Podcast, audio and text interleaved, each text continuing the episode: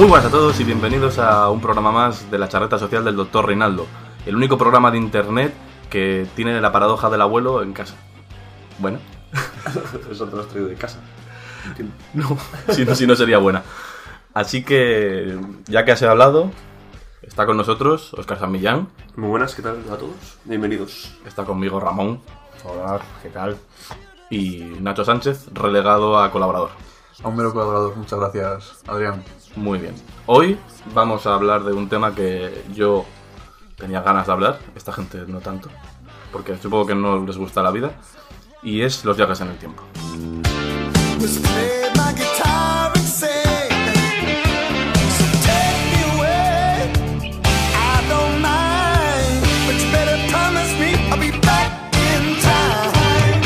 Yo tengo ganas de hablar de este, de este tema, vosotros no, no sé si mucho o poco, así que voy a producir una pequeña ronda de preguntaros si os gusta este tema o no. Nacho, tú el primero que eres el último que has hablado antes.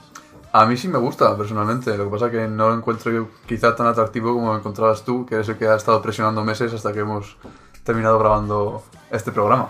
O hasta que hemos podido grabarlo. Sí, también. Porque cualquiera que escuche esto dirá, han pasado seis meses desde el último programa. Quizá deberéis plantearos la vida. Ramón, ¿Cuánto ha pasado? Bueno, a mí no es un tema tampoco que me atraiga en exceso, pero bueno, hay ciertas cosas interesantes dentro de lo que vamos a hablar. Así que tampoco me parece mal. Oscar, El tema en sí está muy bien. es Y todo lo ya que está, tienes que decir. y ya Pero- está. Pero, ¿Eh? Pero, eh, lo de, de lo que vamos a hablar, bueno, no tanto. No tanto. ¿le estás poniendo para Estoy el que lo poniendo escucha? objeciones. Dejad de escucharlo ahora mismo. Bueno, yo creo que un poco lo primero que deberíamos comentar pues es el, el viaje en el tiempo. ¿Se puede hacer el viaje en el tiempo? ¿Qué pensáis? A Ramón. ver. He dicho Ramón. Sí. Bueno, yo he estado leyendo y al parecer es posible.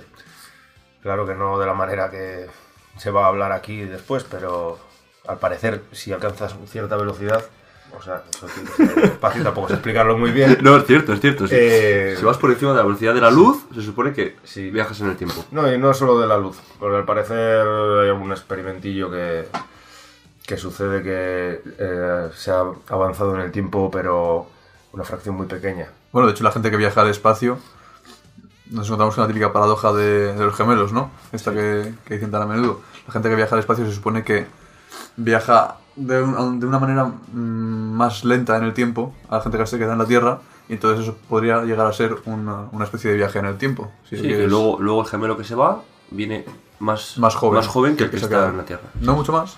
Depende del tiempo que se haya pasado en el espacio. El... Se notan ahí las patas de gallo y tal. Pero. Bueno, todo esto que estáis diciendo es relativamente cierto. Y además he dicho la palabra clave, que es la relatividad. Einstein, Albert Einstein, No vamos a hablar. ¿No hablar así? No. Vaya. En 1905 anunció su teoría de la relatividad especial, que consiste en qué pasaría si alcanzo la velocidad de la luz. Si me pongo al lado de un rayo a correr a la velocidad de la luz.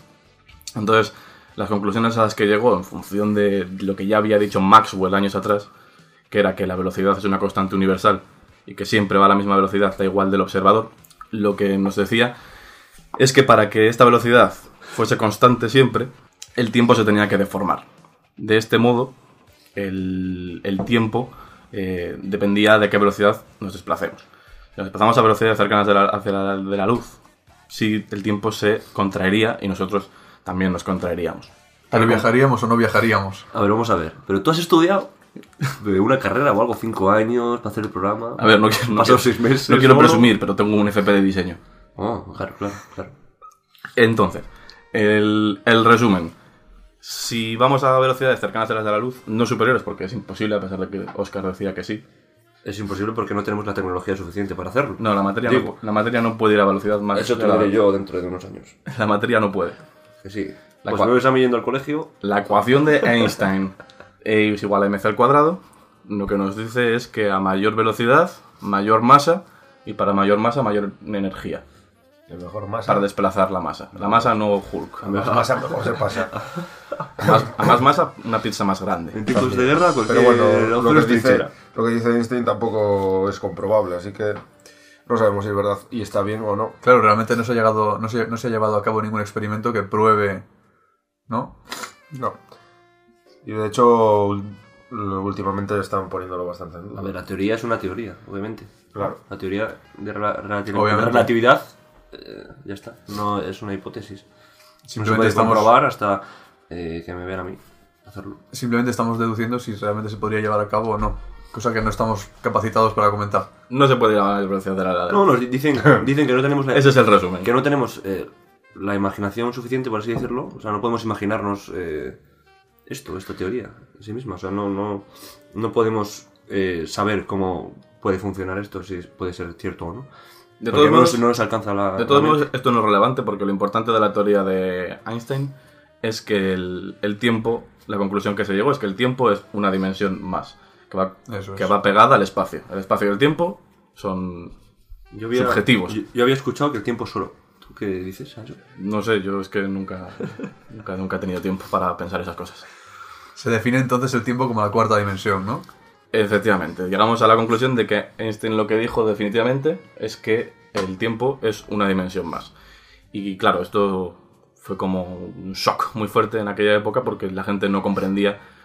Digamos que cuando tú estás imaginando tres dimensiones es muy fácil imaginarlas. Tienes una para arriba, una para un lado y otra de profundidad y es muy fácil dibujarlas. El tiempo ya no se puede dibujar tan sencillo. Digamos que la forma de explicar la dimensión del tiempo de una forma gráfica que encontraron era imaginar que tenemos un mapa en el que tenemos una posición. Una persona está en una posición de un mapa. Luego, encima de ese mapa ponemos otro mapa con eh, la, di- la diferencia, o sea, en otra posición diferente las tres personas. Y así vamos poniendo mapas unos encima de otros con las personas puestas en diferentes puntos del mapa. Y de arriba hacia abajo, juntando los mapas, juntaríamos líneas las posiciones en las que están las personas. Y tendríamos un vector que sería lo que definiría la dimensión del tiempo. Dices que cuando Einstein dijo la teoría esta, la gente no lo entendía. Pero es que ahora tú pregúntale a cualquiera. No, la que cuarta dimensión es el tiempo. Lo- ¿Qué, me estás contando? Lo que la gente no entiende es que el tiempo es una dimensión. Ahora la gente sí tiene asumido que el tiempo es una dimensión y que depende de cosas. igual, no, igual no son capaces de, yo tampoco, de explicar qué es el tiempo, cómo funciona el tiempo, cómo se rige el tiempo. Pero la gente asume que es una dimensión más y lo entiende. Asume que es una dimensión más, pero que no se puede viajar por ella, Asumen eso, efectivamente. hoy en día. Como si se puede viajar en el espacio. Efectivamente. Porque en teoría el tiempo es un vector de una sola dirección. Eso es. ¿Y creéis que se podrá viajar por ella? Qué movida. Porque, claro, si se, poder- si se pudiese viajar por ella, ya tendría que haber gente aquí, ¿no? Del futuro. Eso es lo que decía Stephen Hawking, que la evidencia más clara de que no se puede viajar en el tiempo es que no tenemos gente del Pero futuro. igual aquí. tampoco te va a decir, oh, soy del futuro. Tratadme como a Jesucristo, ¿sabes? O sea, estás diciendo O sea, que igual no- quizá no son la cajera del presentes. McDonald's que me atendió el otro día Eso es. puede ser una viajera del tiempo. Puede ser. Que viene del futuro. Puede ser. A vender, a vender. Y está de incógnito. Yo me aventuro a decir que es un. un Illuminati. Un Illuminati. Un Illuminati. Confirmed. Sí. O podría ser como una película de la que no vamos a hablar. La del sonido del trueno. El sonido del trueno. Sí, solo se viaja para cazar dinosaurios. Solo se deja para joder a los demás. Y siempre al mismo dinosaurio, porque se sabe que mueren en cierto momento y entonces no cambias nada. Ah, esta es la que pisa una mariposa. Eh, sí, Vale. más mala que el cieno, pero... Pero bueno, no nos estamos adelantando porque creo, creo recordar que, que el, el tiempo es lineal y vamos a seguir un orden. ¿Cómo te gusta, eh? Sí, así que vamos a, antes de empezar a hablar de películas, vamos a intentar buscar un poquito en la historia qué referencias tenemos al tiempo. Y para eso no tenemos a nadie mejor que al historiador Nacho Sánchez. Bienvenido. Bueno, eso de historiador deja bastante que desear. Historiador de- definiéndome a mí así. Historiador del tiempo. Pero me resulta muy curioso que Einstein saca su teoría de la relatividad en 1905, pero realmente es mucho antes cuando se empieza a hablar de viajes en el tiempo en lo que es la cultura general. Lo primero a lo que nos podemos, a lo que nos podemos retrotraer es, y lo que yo creo que, que funciona un poco como detonador en la historia, es eh, el origen de las especies de Darwin. No lo esperabais. No, No, no, lo entiendo. Os explico por qué creo que es así. Eh, la gente empieza a tomar conciencia de lo que es realmente la evolución. Pero no solo la evolución de forma biológica, sino también comienzan a pensar en lo que sería una posibilidad de una evolución sociológica, de lo que podría evolucionar la sociedad. Y entonces se empieza a, a, digamos, eh, trajinar, si me permitís este verbo, lo que serían las, las novelas utópicas, que serían, no sé cómo decirlo, el, lo primero antes de las novelas de viajes en el tiempo, de las historias de viajes en el tiempo.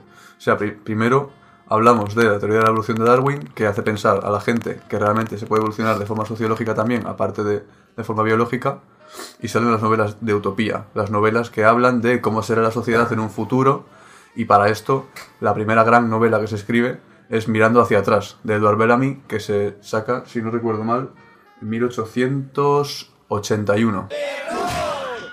Yo creo, me miran mis notas. O sea que Darwin ve una tortuga en las Galápagos y un señor en Inglaterra dice yo quiero viajar atrás en el tiempo. Eso es. Vale. No, no viajan atrás en el tiempo. Lo que yo digo es que empiezan a pensar cómo sería la sociedad en un futuro. Y de ahí surge esta novela de Edward Bellamy, Mirando hacia atrás, Empieza- que se publica en 1888.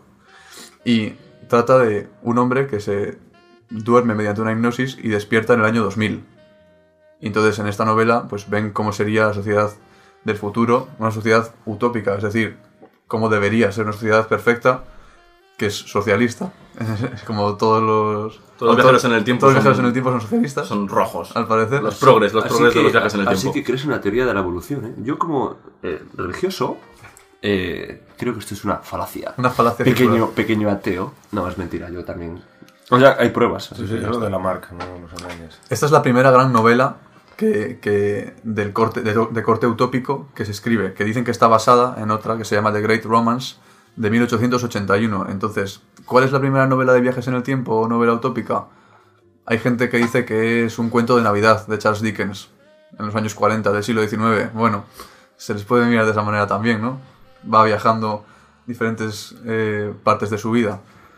Corrígeme si me equivoco, y no lo vas a hacer porque no me equivoco, pero en 1881, 88. 81 digo yo, en 1881 salió también el, el relato El reloj que andaba El hacia reloj atrás, que ¿no? marchaba hacia hacia atrás. Eso es. de Mitchell De Edward Page Mitchell, Edward sí, que Page. también se podría... eh, que trata, además, es la primera que, que- que he encontrado yo, que trata la paradoja del abuelo ya. Ya te presenta la paradoja del abuelo, que hablaremos mejor luego, porque esta no es el, la mejor, el mejor ejemplo para ello, pero que ya presenta esta paradoja.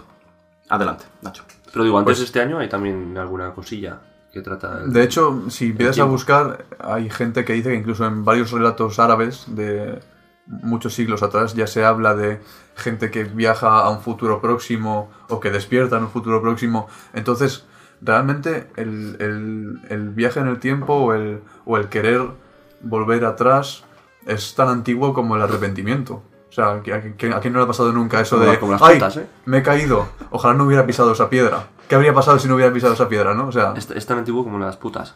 o sea yo me imagino que, me imagino que, que cualquier persona de- del Paleolítico podría haber escrito una novela de viajes en el tiempo en...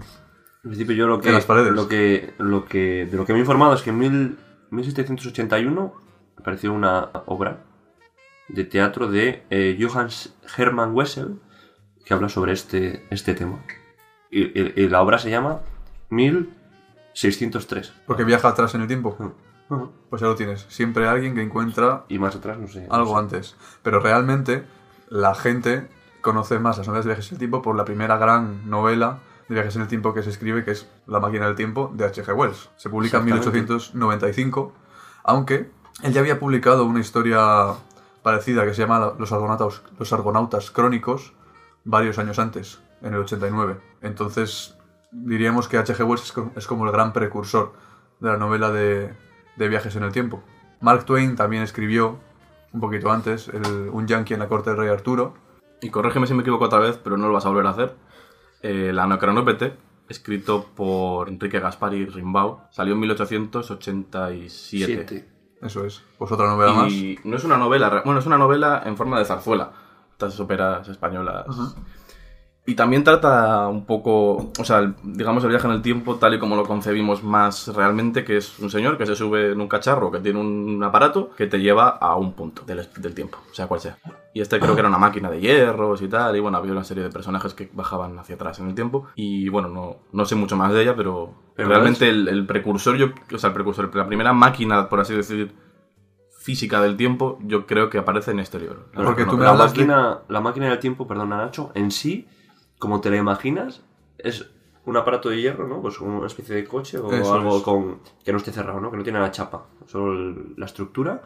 Y decía la, la- en, la, en la obra esta de, del El. Anacronópete. Anacrope- eso.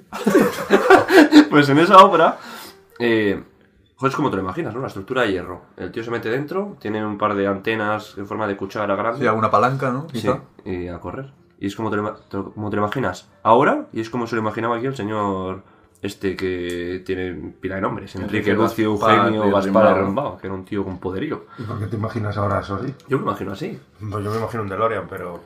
Ah, pues no, Claro, aquí depende mucho de qué es lo que hayas visto, cuáles sean tus referentes. Claro. Por ejemplo, Claro, el DeLorean es un referente para todo el mundo. yo creo que la- realmente la, yo creo que realmente la máquina del tiempo más icónica es la que presenta H.G. Wells, que es esta especie de medio bicicleta con una sombrilla. Sí. Yo creo que es la más icónica y la que realmente es la primera que se piensa. Realmente porque es realmente es la, la primera, primera, la primera gran obra de Eso es. ¿De qué año me hablabas con esta...? el Anacronópete es de 1887 y H.G. Wells Pues- escribió esto en 1905, ¿no? No, 1895, 1895. pero H.G. Wells escribe los, Argonauta- los Argonautas Crónicos, como ya he dicho, en 1888. Es prácticamente igual que La Máquina del Tiempo, pero es una novela corta, realmente. Hmm. Entonces, hablamos del 87-88, se habla de la primera Máquina del Tiempo, y esto hablamos de novelas. Si lo queremos trasladar al cine, las primeras ada- adaptaciones que se hacen, películas en las que sale o se habla de viajes en el tiempo, es precisamente la adaptación de Un Yankee en la corte del rey Arturo, de Mark Twain. Los americanos siempre tirando hacia ellos. Se hacen tres adaptaciones de esto. Una en el 19, totalmente eh, silent. Una en el 31, que ya es hablada. Y una en el 49, que es un musical. musical de viajes en el tiempo. la ¿Qué me prim- dices de todas las posteriores? Claro, ahí entraremos después. Yo te hablo de las primeras películas que se, que se, que se hacen sobre viajes en el tiempo. Son Pero- esas. Pero antes de avanzar más, eh, ¿creéis que puede tener que ver este auge de, las- de los viajes en el tiempo y de las máquinas del tiempo que surgen a finales del 19 con la revolución industrial? Una época en la que es importante producir mucho todo lo que puedes en el menor tiempo posible, que, la- que las máquinas están empezando a, a ser vitales en la vida de la gente y cómo piensan que ese, ese avance tecnológico tan repentino puede llevar a cualquier cosa. Imagínate, digo, en esa época se empiezan a construir muchas máquinas. Mecánica por todos lados, ¿no? Se empiezan a utilizar las máquinas para todo. Claro, pues la gente pensaría, oye, eh, pues seguro que hay una máquina que me va a permitir hacer esto también. Pues probablemente, aunque yo también creo que se debe en parte al auge del capitalismo en sí. También, o sea, las clases se dividen mucho y quieres que no, todos estos autores de los que hemos hablado, la gran mayoría, como ya hemos dicho, son socialistas. Son gente pues que abogará por la lucha de clases y que soñará, como ya hemos dicho, con una sociedad utópica y que se imaginará cómo podría ser, cómo podrían hacer mejor este mundo escribiéndolo. Oye, ¿qué mejor que Ramón para hablarnos de esta época en la que nació? Sí, gracias. eh, recuerdo el vapor y demás. pero Vagamente ya. Y esa es mi aportación. No la revolución más. industrial no es tu fuerte, quizá. No, sí, me gusta, pero ya. No, no. Vale, Nacho, ¿querías avanzar algo más a través del tiempo o, No. te- o con el 40, el 40 te parece ya muy lejos? No, simplemente quería deciros las primeras referencias a, a viajes en el tiempo en, en lo que, en lo que es la cultura, en las novelas, como ya hemos dicho, y en las películas, que son las tres adaptaciones que se hicieron de, de la novela de Mark Twain. Eso fue lo que se hizo en un principio. Después entraremos más en, en Barrena, hablando de la adaptación, la primera adaptación que se hizo de la, de la película, de, o sea, de la novela de H.G. Wells, La máquina del tiempo. Y ahí empezaríamos, yo creo, ya en nuestra, nuestro análisis de todas las películas sobre viajes en el tiempo que hemos elegido para este podcast. Sí, pero hablando, hablando de, de la máquina del tiempo de Wells, Ahí quería ir yo. aparecen los, los, los Morlocks, ¿no? Que es de lo que más, de, de lo que más se recuerda de, esta, de, la, de la novela. Sí, pero antes de... O sea, no sé si vamos a, a analizar un poco esta obra. Nada. Estaría hoy un poquito por encima, aunque sea. Porque Comentarla. Por ser, la, por ser la primera. Lo más interesante con respecto a lo que hemos estado hablando hasta ahora y lo que hemos comentado al principio de, de la posibilidad real es que en 1895 escribe H.G. Wells esta obra y eh, todavía no había eh, expuesto Einstein su teoría de la relatividad Eso es. y ya presenta él el tiempo como una cuarta dimensión. Eso Habla es. todo el rato en la película como eh, se puede viajar en el tiempo gracias a que es una cuarta dimensión, que igual que puedes avanzar por las otras, puedes avanzar por esta y, re- y retroceder. Así que Einstein copió a, a De- Wells, de ¿eh? la novela. ¡Qué capullo el tío! Se leyó la novela y dijo, un momento, nadie ha hablado de esto. Claro, que lo imaginas en la oficina de patentes, ¿no? Golpeando a, a Wells también, como, como en Padres de Familia. ¡Ese es mi libro! Pues sí, eh, ¿nos hemos leído todos la novela? ¿O hay alguien que...? Buah, es que me voy a leer yo la novela, por favor. yo tampoco, pero por falta de. Pero, jolín, pero sabes eh, No, no, típico de lo, que se, de, de lo que se cuenta, ¿no? Es esos aunque no te has leído la novela, sabes de. Claro, de claro, va. pero era por preguntar porque Claro. las adaptaciones que se han hecho, Sobre todo, si, sí, sobre todo si el día antes de grabar, pues te lees una, una crítica, ¿no? claro, Bueno, muy por encima, el- un resumen de la peli sería, pues... del libro. pelino. Del, Del li- libro, del del- peli, del bueno. libro, sí, del libro, perdón. Sería que tenemos a H.G. Wells, que va a reunirse a casa de un amiguito suyo, que le reúne... Bueno, realmente H.G. Wells es solo el... Sí, o sea, sí. Es, el, es el narrador, digamos. Por eso, H.G. Wells va a, su- a casa del colega este, que les explica en la reunión que ha inventado una máquina del tiempo. La gente no le cree nada, hasta que la semana siguiente vuelven a, a su casa, a otra reunión que hacen semanalmente, y el tío llega magulladísimo, destrozado, porque dice que ha viajado en el tiempo. Y toda la novela es como el tío les cuenta todo lo que ha vivido desde que se fue la semana pasada hasta que ha vuelto esta. Y eso que estaba magullado porque estaba podando los setos y los las zarzas. Pero, sí, pero tenía mucha imaginación. Bueno, al final sí que están en los setos. Claro. Y es muy curioso porque en esta, nove- en esta novela, que es pues casi la primera, claro, todas estas novelas utópicas que os he dicho viajaban al año 2000, ¿sabes? Al año, bueno, pues imaginarse cómo sería la sociedad unos años más adelante, pero no, H.G. Wells dice, mis huevos están aquí y yo voy a viajar al año 802.701. A ver qué queda de la Tierra. A ver Sí, qué queda. y es muy interesante, lo que más me interesa a mí particularmente de, esta, de este libro es cómo, cómo el personaje es prácticamente un H.G. Wells subvertido, que es también, eh, cree en el amor libre, en el socialismo, eh, a tope con, con las clases sociales, La lucha de clases a tope. las clases, las clases a tope. Y cómo cuando él llega a ese futuro, a medida que va haciendo cosas y que va viendo cosas de cómo funciona esa sociedad nueva, él va elucubrando qué es lo que ha podido pasar para llegar a este punto.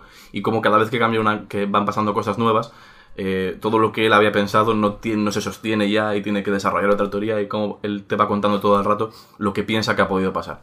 Y me parece muy interesante cómo es un personaje del presente, bueno, del presente De su presente. de su presente, va formando todas estas ideas en función de sus vivencias, evidentemente. No, no tiene por qué ser na- para nada real, porque él vive en una sociedad que no tiene ya, no queda, de la que ya no queda nada en el futuro. Claro, al final ensayo y error.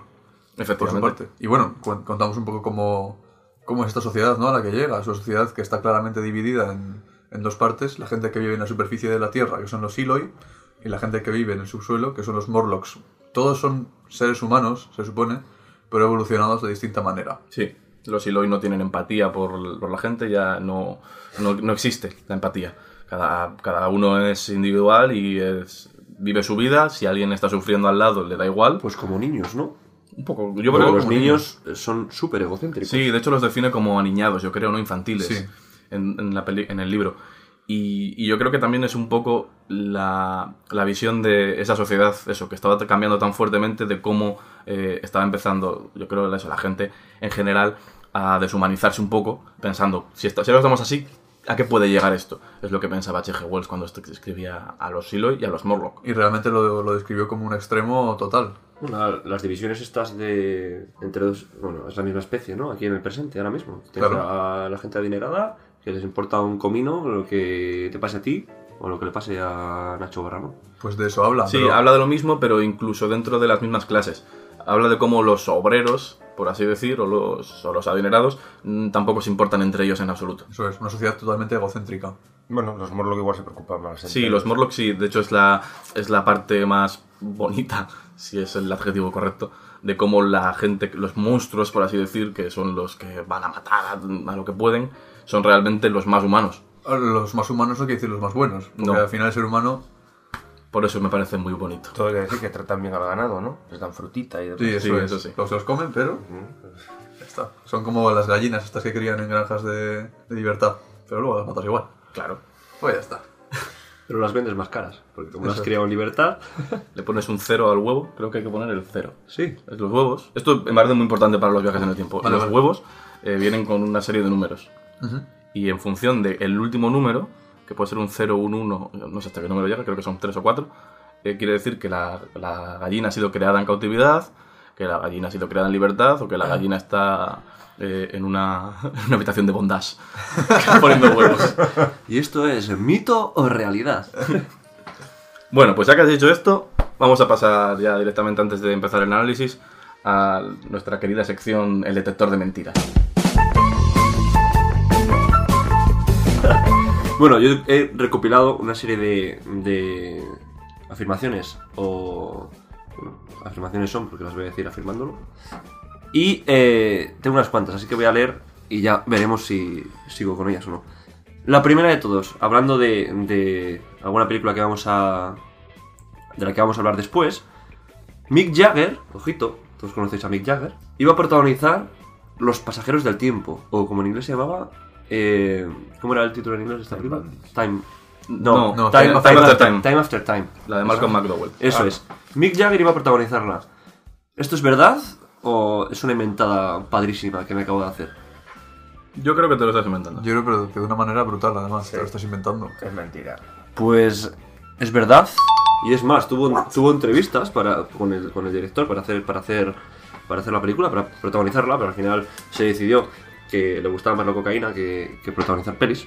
¿No? Porque Mick Jagger un poco, ya sabes, llega al rock. Me imagino Pues yo lo he visto en una peli futurista, además. ¿Lo has visto? No, lo he visto ¿A Mick Jagger? en una película Pues futurista. saldría cantando. No, no, era malo, iba en un- una especie de tanque. es que no recuerdo cómo se llama la película. Me pero- gusta pensar que así es como le vendieron la película a él. ¿Quieres, ¿quieres ir en un tanque? ¡Oh! Hostia, o- pues, adelante. Nunca he estado en un tanque. Harías de malo. Estarías en el futuro. Deja de venderlo ya. ya me tienes dentro. Segunda afirmación. Los pasajes. Bueno, tengo que hablar primero antes de, de decir esto de, Oh. los, de los premios Saturn. ¿Sabes cuáles son los premios Sí. Saturn? Los premios de. Para el que no lo sepa, son los premios que se dan a. eh, las películas de ciencia ficción, ¿puede ser? O Sí, no, solo, no, solo, fantasía. no- no solo películas, ¿no? Para los que no sepan, voy a explicarlo. Es esto, ¿no? No, bueno, no, no. ¿Es, es esto, no? Quiero que me confirméis. Eh, ponedlo en Twitter, eh, arroba la charleta. Arroba barra- la barra baja charleta. Eso es. Bueno, pues eh, esta película, la misma de la que acabamos de hablar de Mick Jagger, la del tanque no, la que iba a protagonizar, eh, dice eh, que tiene 8 premios Saturns, que es el récord actual de este, este, de este premio. 8 a una película. No, eso es Time mentira. after time. Time After Time. Eso es mentira. Estamos hablando de una película del eh, 79. Ajá. Mentira. Yo creo que también es mentira. Seguro que tiene alguna más adelante que tiene más premios. Pues os, os reviento. Eh, es mentira. Eh, tuvo 8 nominaciones.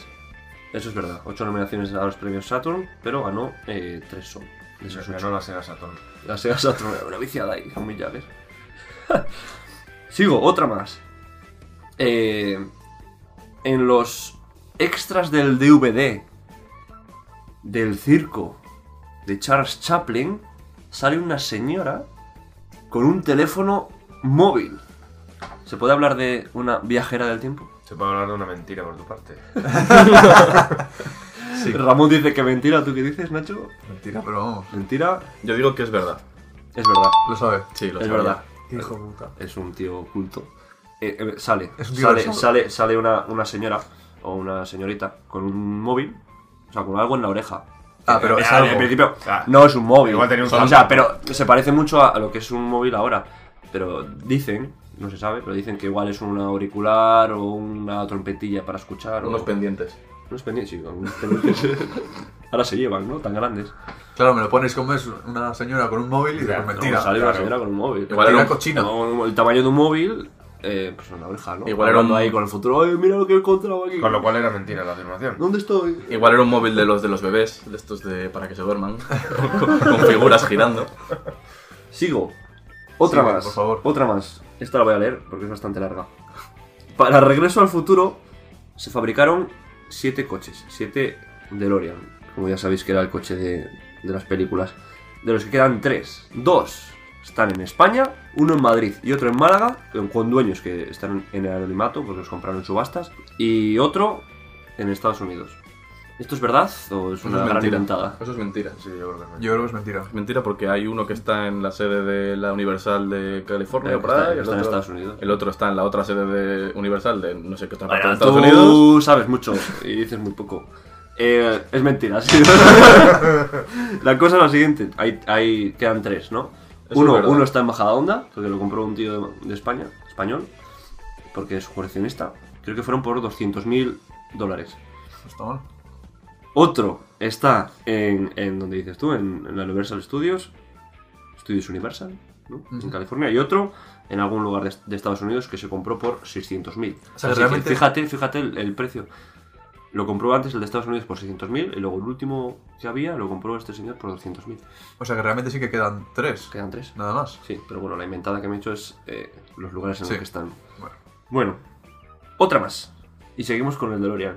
Para las películas se iba a utilizar, antes que un DeLorean, que es una idea uh, muy sorprendente, ¿no? Se iba a utilizar una nevera con un rayo láser que era el que propiciaba el viaje en el tiempo, ¿no? Pues vas a la nevera, metes... Voy a por un yogur. pa, Oh, estoy en el año 1200. ¿Esto es verdad o es mentira? Lo de la nevera es verdad, lo del rollo eso no lo sé. Yo te digo que es verdad. Yo diré que es verdad por lo que ha dicho él ya. Tío, eh, no puedes joderme mi... Es que si vienes con al futuro va a ser muy difícil que me pilles. Bueno, pues iba a utilizar una nevera. Se pensó en utilizar una nevera, Qué graso error. pero... Es que imagínate, es que da pie a hacer mil, mil, mil chistes, tío. No, se, se propiciaba el viaje en el tiempo con un láser. Eso es cierto.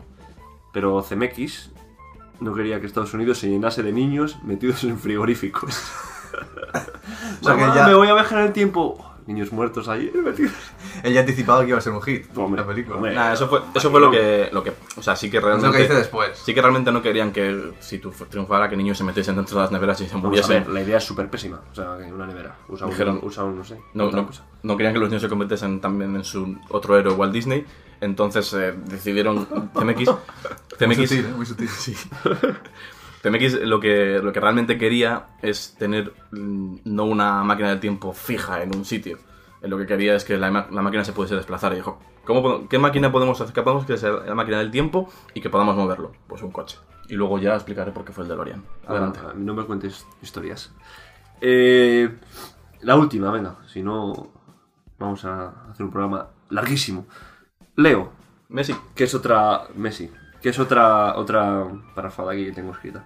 Se dice es una de las teorías con mayor respaldo de científicos conocedores de la materia, obviamente, no otros científicos que no conocen la materia esta en cuestión, que el Triángulo de las Bermudas puede funcionar como conexión espacio-temporal por la cantidad por, por la cantidad, no, sí, por la cantidad tan elevada que hay allí de taquiones y es por eso de, la- de las cuantísimas desapariciones de aviones y barcos. Es un copia-pega. Por eso lo leo. Pues a ver, aquí hay muchas cosas. A ver, sea, no. eso vale. que acabo de decir. No, el pero- Triángulo de las Bermudas funciona, puede funcionar, o es una teoría muy respaldada como espacio. Espera que lo leo porque vamos. Como conexión espacio-temporal. ¿Eso es verdad o es mentira? La- Que la teoría está Porque los respaldada. aviones y barcos desaparecen allí por alguna razón que se desconoce, pero. eh, Pero ¿qué es lo que tenemos que decir si es verdad o falso? Yo creo que sí, que es cierto que es una teoría respaldada. Que hay gente que dice eso. No, es una teoría, la teoría más respaldada. Ah, sobre más- este ahora es la tema. más respaldada. No, lo digo. Una de las teorías con mayor respaldo de científicos conocedores, conocedores de la materia. ¿No me escuchas? A un lado. Joder, pues esto es la más respaldada, yo no quiero saber las demás. Eh, yo digo que es falso, porque los taquiones no existen. ¿Cómo que no existen, chaval? Son teóricos. Eh, Si, si la relatividad no está demostrada Pero porque que es una teoría, Einstein. los taquiones no existen, Sí existen. teóricamente. Y claro, como todo. A ver. Yo conocía uno que se llama Eustaquión, pero no tiene nada que ver. No, yo creo que es verdad lo que dices, porque es una payasada total. No sé si una pasa una payasada que me acabo de inventar. Yo me. De verdad. o sea, Lo- lo- los taquiones, a ver, sí, eh, son teóricos. Y, y vamos, y no tiene nada que ver con el tiempo, ni. Claro. ni- Sí, realmente son las, tiene que ver con la luz, ¿no? Y- son, los- son las únicas partículas que pueden superar la velocidad de la luz, en teoría. Ayer dije, a ver qué pongo taquiones. que me suena muy peliculero. ¿Has terminado está. tu sección? Ya está, sí, no voy a leer Pues más. cerramos la sección. Porque, podría decir, porque no tengo, pero voy a decir porque no... Pero para continuar con el programa. ¿Pero qué dices? ¿Qué, qué estás diciendo? Venga, seguimos. Ahora, cerramos sección, nada, eh, cabecera de cierre. Y en un alarde de renovarnos, y con motivo excepcional, eh, vamos a hacer los videojuegos en mitad del programa, algo que no se ha hecho jamás. Así que... Pero bueno, como estos viajes en el tiempo, aquí está permitido.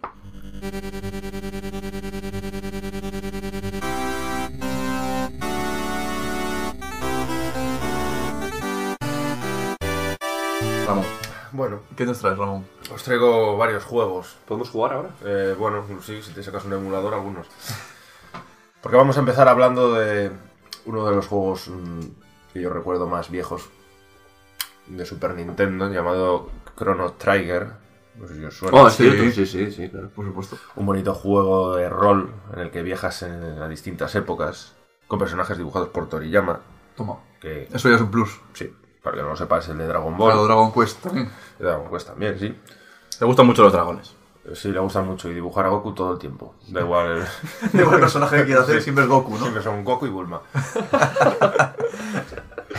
Pero bueno, el juego está bastante bien, aunque tampoco me puedo extender mucho, porque lo jugué hace mil años y la trama tampoco, aunque estaba bien para su época, no es tampoco... Yo hace poco, hace poco le, lo estuve jugando. Era en enero igual, o así. Pero en po- poco tiempo. No, yo me pasé bien ahí, 30 horas metidas ahí. Pero bueno, luego podemos eh, avanzar un poco más, o igual no, porque seguro que se me, me acuerdo de algún otro. Ah, sí, el de las tortugas ninja, Turtles in Time. Sí, también era muy Turtles bueno. in Time. Turtles in Time. Mm, Es Redder, que es muy malo, las hace viajar en el tiempo y empiezas ahí estando en la prehistoria, luego los vaqueros, Luego- un barco pirata. Los Morlocks. Eh, sí, también vas al futuro. De hecho, hay unos bichos que sí se parecen a los Morlocks eh, en el juego, pero no se llaman Morlocks. Y seguramente salieron en la serie de animación. Serie que tampoco recuerdo mucho, pero bueno. Ah, yo sí. Pues es que yo casi no la vi. Aunque me acuerdo que me gustaba la música de, entrada.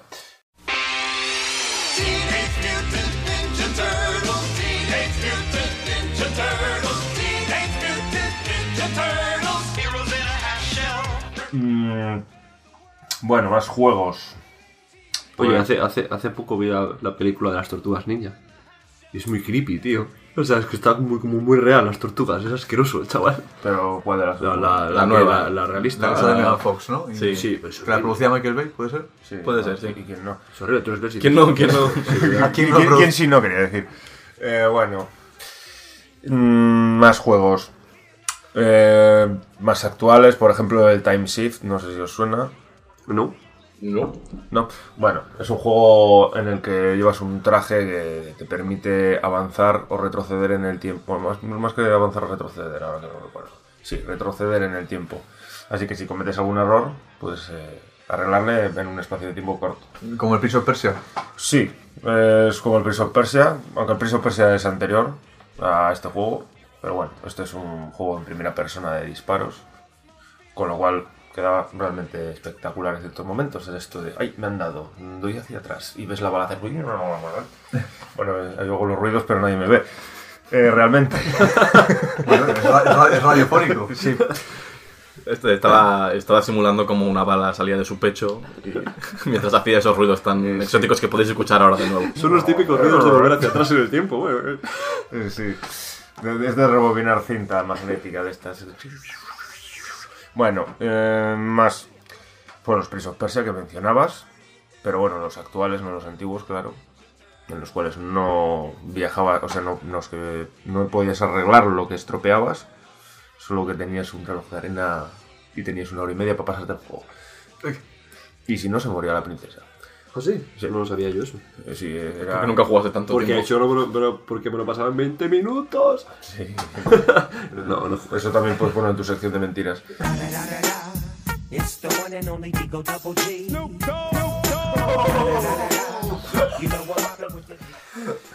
Dios, qué buena. Eh, uno de los juegos eh, que con viaje en el tiempo que más me han gustado realmente porque era el que más, más se ve todos los cambios que haces y eso es uno que se llama Singularity. También es un juego en primera persona de disparos en el que el protagonista viaja a una isla de la antigua Unión Soviética y cuando llegas a la isla tú ves una estatua de, Lenin medio hundida en el agua. Y creo recordar que también una hoz o algo así. Bueno, pues eh, cuando llegas hay como un pulso magnético y el tío se despierta en 1955. Y tiene que intentar que sus padres se enamoren. Sí. Y lo consigue en el festival, o sea, en el Encantamiento bajo el mar. sí. No. Lo que sucede es que llega a una base de una isla que se llama Catorga 12. Y en esa isla, mm, en 1955, eh, ha habido un experimento fallido y las instalaciones pues están ardiendo, cayéndose. Y este salva a un tío que se llama Demichev. Y a partir de que le salva, vuelve otra vez a estar en el helicóptero que está llegando a la isla y en vez de verse eh, a Lenin y la Hoz, se ve una estatua del Demichev este. Entonces ha cambiado el pasado y el presente de- ya no es el mismo. De hecho, su arma ha cambiado, ya no es un arma americana típica, es un arma muy distinta. Y eso, bueno. El caso es que están experimentando con una cosa que se llama E99 o algo así. Un- hay un científico que no me acuerdo cómo se llamaba, que al final, pues eh, lo que sucede es que tienes que decidir si matas al científico, si te matas a ti mismo o si matas a los dos. O al científico y al malo, que es de mi chef en realidad, que se vuelve un dictador de la leche. Y llevas un arma que eh, modifica el tiempo, cosas que están viejas, eh, las vuelve a hacer que estén nuevas, o cosas que están nuevas las hace que se hagan viejas. Y lo mismo puedes hacerle a las personas si les disparas con ello. Se vuelven esqueletos y mueren. Sonido de Pero bueno, esqueleto. no les puedes revivir, eso no. Pues está muy bien el sonido de los esqueletos. Sí, sí, Sí, yo, lo- yo lo veo. muy esquelético. Eh, bueno, sí, eh, aparte que viajas eh, constantemente entre el presente y ese pasado para cambiar cosas. Bueno, un juego que está bastante bien. Mm, ¿Y qué más hay por ahí? sí, otro que se llamaba Darkest of Days, no era muy allá, también de- en primera persona. yo No sé por qué hacen tantos juegos en primera persona, viaje en el tiempo. En el que estás en la batalla de Wounded Knee. ¿Sabéis cuál es? No. ¿Mm? ¿No? La de. Sí, pero explícaselo a Nacho. Bueno, pues la de los indios estos que... O sea, en la, pillado, en eh. la que mataron a Caster los indios. ¿Quién es Caster? Eh, Vale, eh, a mí ponme antecedentes. antecedentes. Empezamos de la creación del mundo. pues, joder. Caster, ya sabéis. el Castor. Sí, bueno, el general Caster. Eh, Ah, vale. Burlancaster. Ahora ya. Burlan Caster, que ya sabéis que se dedicaba a destruir poblados indios cuando no estaban los guerreros y tal. La cagaste, Burlancaster. Y se pensó que iba a hacer lo mismo, pero lo estaban esperando como 3.000 indios y le dieron pal pelo. Pues empieza siendo un hombre de Caster, que estás a punto de morir con flechas clavadas y tal. Y de repente se abre pues, el mítico portal de ¿Qué sonido haría ese portal?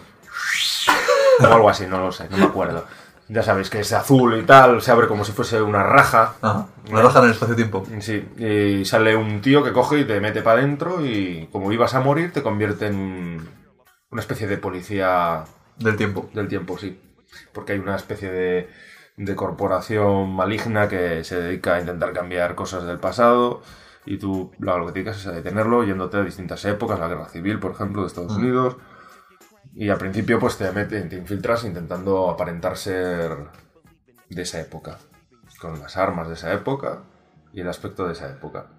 Pero llega un punto que la cosa se desmadra tanto que ya te metes en, vuelves a esas épocas, pero con armas del futuro. Así que imagínate una fila de, soldados de, de la Unión con mosquetes disparándote. Bueno, de la Unión, no, de los confederados disparándote en un maizal y con un arma y haces... Quitaos, zorras. Y les matas ahí a, a fuego y a mansalva. Y también te vas a Pompeya y matando romanos con escudos y tú disparándoles ahí. Venga, joderos. La verdad es que estaba curioso. Y bueno, no sé qué más juegos podría hablaros. Yo me siento ofendido porque no habéis mencionado ningún Zelda. Eh, bueno, sí, es verdad. El Ocarina of Time principalmente. Y el Majora's Mask. Eh, Es que el Majora's Max no le jugué, me- le tengo. Tienes 72 horas para, para salvar eh, Termina.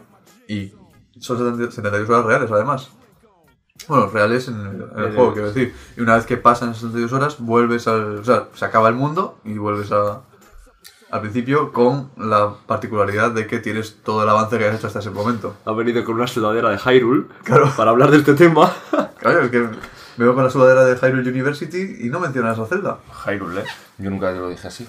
Hyrule. Hyrule. Pero es que tú eres de la antigüedad. Ya, pero esto... esto De cuando, el inglés, de cuando el inglés no estaba en Ah, auge. no, lo que pasa es que esto no es inglés y se lo inventa un japonés. Cuando las, Sí, cuando las fonías todavía no estaban definidas. ¡Hyrule! Bueno, pues sí, bueno, Ocarina of Time, evidentemente también. eh, viajas en el tiempo. Gracias, Sí, gracias sí, se me por remendar esta gran Se me estaba yendo la pinza, lo siento. Pero bueno, tampoco hay mucho que decir del tema, ¿eh? porque viajan en el tiempo, pero te haces pequeño y grande y eso. Pero bueno, tampoco. No sé cómo decirte. Pero nunca se debe perder la oportunidad de meter un Zelda. No, siempre nunca. está. mm, Y yo me pregunto, ¿por qué el. Zelda A Link to the Past se llama así? Si no viajas al pasado, que yo recuerdo. eh, Porque es un- cuando dice Link no se refiere al personaje. A la conexión. Ah, vale. La conexión con el pasado. Algo era ello. Y con- Al- Pero lo jugué, a- lo a- jugué hace relativamente poco y no me acuerdo. A Link to the Past. Es que no, no, no me sale ahora la historia No, del no. juego. Nah, pero a ver, los primeros Zeldas eran muy simples en historia, tampoco. Bueno, se puede continuar. no sé. ¿Sabes algún otro? Pues déjame meditar así. Tiene pinta de que tú sí, ¿eh? Sí. Adelante, Bueno, venga, interrumpe. es un juego- Bueno, métete, métete en la sección y de es- Ramón. Y es un juego. Bueno, el time, Espera, voy a hacer- time spl- splitter. esto, Puedo hacer, puedo hacer sonido de meterme en tu sección. A ver. Mm, mejor Ramón otro Ramón. ¿Ves? ¿Ves por qué tenemos a Ramón aquí? Sí. Escucha, eh, hace poco. Ahora está muy de moda sacar, sacar los videojuegos, no, no lo habéis visto con, con capítulos, ¿no? Compras Sí. el primer capítulo Sí, y dentro de, de- ¿no? de un mes te saco el segundo y, y pagas lo mismo. Y al final te estás pagando por un juego pues, 80 euros. Bueno, Eh, lo que, cuatro te, capítulos. lo que te cuesta un juego completo. no, pero un juego completo te suele costar eh, 60 euros. Bueno, sí. Vamos a ver. No, y estos también. En, tampoco tampoco te en- excedas en- con en los Steam, 80. porque hay plataformas de este tipo.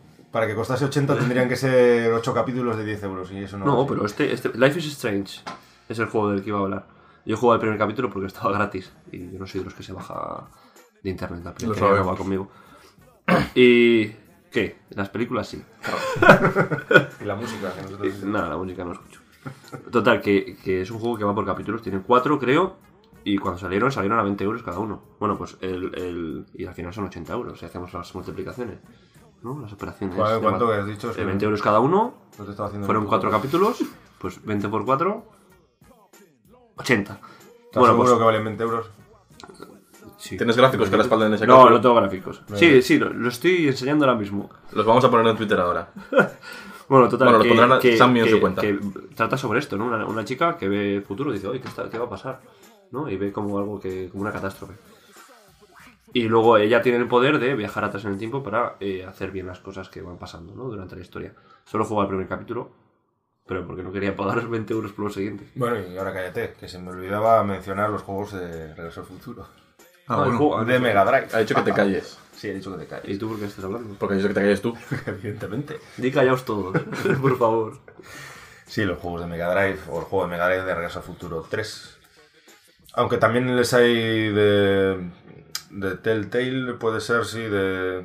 ¿No conocéis? Eh, los de, los de Walking Dead. Sí, estos. sí, sí. Bueno, pues hay uno de, de Regreso al Futuro. Pero para Bueno, ordenador. actual sí, no. No, sí, sí, de actual. Pero igual no era de esa, de esa compañía, igual No, no, era de no, otra. no y es una aventura gráfica, no me acuerdo muy bien, pero le hay, le hay. Le hay también de Parque Jurásico, así que. Pero sí, hay uno de Regreso al Futuro, con los personajes así en plan cabezón y tal. Pero bueno, no os recomiendo jugar a los de Mega Drive que hablaba, porque, o el de Mega Drive, porque era malo de cojones. Luego hay un, hay un indie también, que yo creo que tú lo has Eh, jugado, el Bright. Brave, sí. Sí, que, está, que se trata de esto. O sea, tampoco voy a decir más. pero- No, pues, usa el viaje en el tiempo como una mecánica. Sí, claro. no, no como un- no como una herramienta narrativa, realmente. Está muy chulo ese juego. ¿eh? Sí, muy difícil. Muy complicado, yo nunca me lo llegué a pasar. Yo con una guía. Una guía, hay que usar guías a veces, No cuando eres un trabajo. Ya, yo los he usado muchas veces. Pones en Google Walkthrough y ya está. No sé si lo he pronunciado bien, pero... Walkthrough. bueno, ¿has acabado? Eh, sí, básicamente. ¿No tienes nada que contarnos? No, Pues creo- si no hay más juegos, cerramos, damos por cerrada la sección de videojuegos y vamos a empezar ya con un poco el motivo de hablar de esto, que son las películas de viajes en el tiempo. La primera película que vamos a tratar, y con motivo de, de ser cronológicos y ceñirnos a, a la vida, es el- la película de 1979, protagonizada por nuestro queridísimo... Déjame que te pare ahí. Oh, Dios mío. Mick Jagger. ¿No deberíamos hablar primero de la adaptación cinematográfica de 1960 de la novela de H.G. Wells, No estaba planificado, La máquina del tiempo? pero... ¿Lo dejamos si- de lado? Si tienes algo importante que decir y, y te hago responsable de que a partir de ahora este programa sea un fracaso, Vale. adelante con la película. No, solamente quería decir que es una adaptación curiosa de la película que en- Y esto está yendo cuesta abajo, ¿eh? Cuyo final no tiene nada que ver con el de la novela y que se nota un montón que está tocado por, por Hollywood. Y por otra parte que tiene uno- un, un Oscar a los mejores efectos eh, visuales. Por los efectos de la máquina del tiempo y cómo, y cómo viaja. Solamente quería decir eso, me pareció La, curioso. la verdad es que sí que estaba bien el efecto del tiempo. El La- aquel escaparate que miraba el hombre. Eso es. Ese ventanal, ¿no? Que por el Sí. que iban pasando y Sí, el que se escaparate ve de... cómo cambia la moda y... Eso es. Sí, eso estaba muy bien. La película en realidad se ciñe mucho al- a lo que hemos hablado antes de la trama, es más, básicamente la misma, Sí, hasta que luego... hasta que le dan lo que tú comentas, un final un poco más eh, esperanzador y halagüeño. Y, Y salvo eso, yo creo que es una película bastante potable y bastante aceptable. Sí, yo creo que está bastante bastante bien. Sí. Es una buena adaptación, yo creo, aparte, fuera parte de, del giro que hacen al final. Yo creo que sí, además eh, eh, yo creo que en esta época se hacían más adaptaciones un poco más literales, buscando más la eso, que fuese el libro eh, que tú te habías leído fuese exactamente igual, hasta bueno, que dice, no, esto a esta gente así, esta gente vamos a hacerla que sea contenta y que esté feliz, Claro. mira qué bonito ahora, ¿no? Salvo eso, que con esa voz que he puesto de, de ejecutivo de Hollywood. Con un puro en la mano. Qué bien lo hiciste. Sí, lo- es que es- yo otra cosa no, pero imitaciones, Vale, pues podemos dejar de hablar si quieres de, de esta adaptación y podemos... Te cedo otra vez los mandos. Fantástico. Pues como, como ya he dicho anteriormente, y me tendré que repetir como si en un bucle temporal estuviese, vamos a hablar de Time After Time.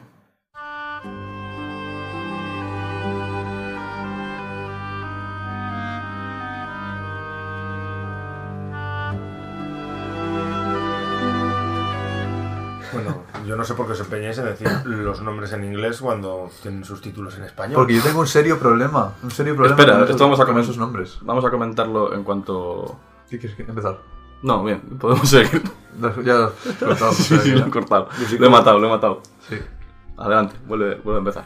Eh, pues eso, que no sé por qué decís eh, los títulos en inglés cuando tienen sus propios títulos en castellano, aunque pff, muchas veces sea un, una- Un bodrio. un bodrio de títulos, pero bueno, Yo, por una parte, por ceñirme a lo, a lo que es el título original y por otra parte, porque tengo un serio problema con los títulos de estas películas en, en Sí. castellano porque las confundo. Yo no entiendo. Yo estoy de acuerdo Se llama porque... Time After Time. ¿Por qué llamarla en español Los pasajeros del tiempo? Que no. Es que sí que hay gente que viaja en el tiempo, pero Time After Time. Tiempo después del otro. Y ya está. A mí me pasa lo mismo que, que a Nacho. O sea, yo tengo un problema muy grande que me dices los pasajeros del tiempo, los viajeros del tiempo, la máquina Los del tiempo, del los tiempo. héroes del tiempo. tengo que decir que no es la máquina del tiempo, a no ser que sea la nueva. La nueva. El Es tiempo que- en sus manos. el sus manos. Pero hay un montón de películas que se han llamado demasiado parecido. Entonces eso complica mucho todo. Y bueno, ¿qué, tal- qué sabemos de esta película? ¿Quién elige esta película? ¿La ¿Quién elegí yo? ¿La elegiste tú? ¿Quién la eligió? Pues Yo yo, creo que la, que la propuse. Bueno, pues háblanos un poco de ella. Yo la propuse. La propuse porque me pareció muy curioso el hecho de que en esta película el protagonista es el propio H.G. Wells. No es eh, que sea una adaptación de su película, ni mucho menos, es él mismo, es un guion original. Y es el protagonista H.G. Wells que persigue por el tiempo a Jack el Destripador. Entonces ya la premisa me pareció muy curiosa. Y cuando vi que encima lo protagonizaba Malcolm McDowell, dije, bueno, pues habrá que verla. Y efectivamente, la vi y me gustó bastante. Sí, dentro de ser un guion original, digamos que, que adapta relativamente la, la- el libro de la máquina del tiempo. Sí, y la película de Time After Time también juega un poco con eso. La máquina es muy parecida, es un poco más moderna, más como un coche, casi. Pero sí que respeta mucho. Y además, a mí de esta película, lo que me resultó muy interesante, eh, bueno, y lo que todo el mundo realmente comenta, que es el como Jack el Destripador, que viaja al futuro, al- a los años 70, a 79 concretamente. Qué casualidad, la misma fecha que la película. ¡Wow! Y cómo se adapta de bien, de fácil, de rápido. Y el, el tío sin alma, el, psico- el psicópata, Sí, cómo muy se- bien, muy bien, muy bien hecho por David Warner. Efectivamente, y Como- cómo, y cómo, se, cómo se adapta de bien a la sociedad, a esa sociedad moderna, a esa sociedad nueva, a esa utopía, como la llama H.G. Wells todo el rato, Mm. y cómo cuando H.G. Wells llega a la utopía, eh, está totalmente perdido. No sabe qué hacer, no sabe dónde ir, todo el mundo le mira, es, es el, el bicho raro en esa época. Y sin embargo no se cambia de ropa en toda la película, prácticamente. Sigue con su misma moda victoriana. Sigue con su traje victoriano que tanto Dice- le gusta a la chica esta, ¿cómo se llama? Em, Dice es la misma actriz que luego sale en Regreso al Futuro 3, haciendo de, de novia de Doc. Dicen que, los, Amy. dicen que los psicópatas tienen esa, ese, ese poder de, de, Sí. de poder eh, adaptarse socialmente a cualquier cosa. O sea, ese- que si con una persona tiene que estar de una forma, va a estar de esa forma. Con otra persona va a estar de esa forma. Se adapta, porque no tiene esa... La psicopatía lo que, de- lo, que de- lo que es en sí es una falta de, de empatía.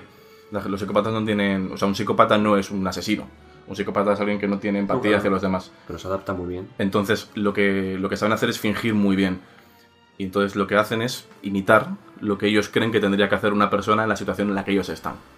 Por eso las personas que los psicópatas suelen ser personas súper correctas, que están siempre, eh, tienen que, dicen lo que tienen que decir, hacen lo que tienen que hacer, porque están interpretando el papel de persona que hace lo que tiene que hacer en ese momento. Eso es. Y por eso, ya que el destripador encaja también en esta época. Y como dice todo el rato, este es mi mundo. Como diciendo, este mundo en el que estamos ahora es el mundo de los psicópatas. O sea, el- los 70, al final de los Sí, 70, pero realmente- es la gente ya no tiene empatía, no quiere, matan, destrozan todo. Y eso es lo que yo hago. Eso es, pero también por otra parte cualquiera sería su mundo, porque si él es capaz de, eh, de moldearse a cualquier mundo al que llegue, Claro, pero aquí está entre iguales. Aquí él no tiene que fingir, no tiene que decir yo soy otra cosa. Yo soy un psicópata. Bueno, que Vosotros sale- también lo sois. Que sale viendo la televisión ahí en la película.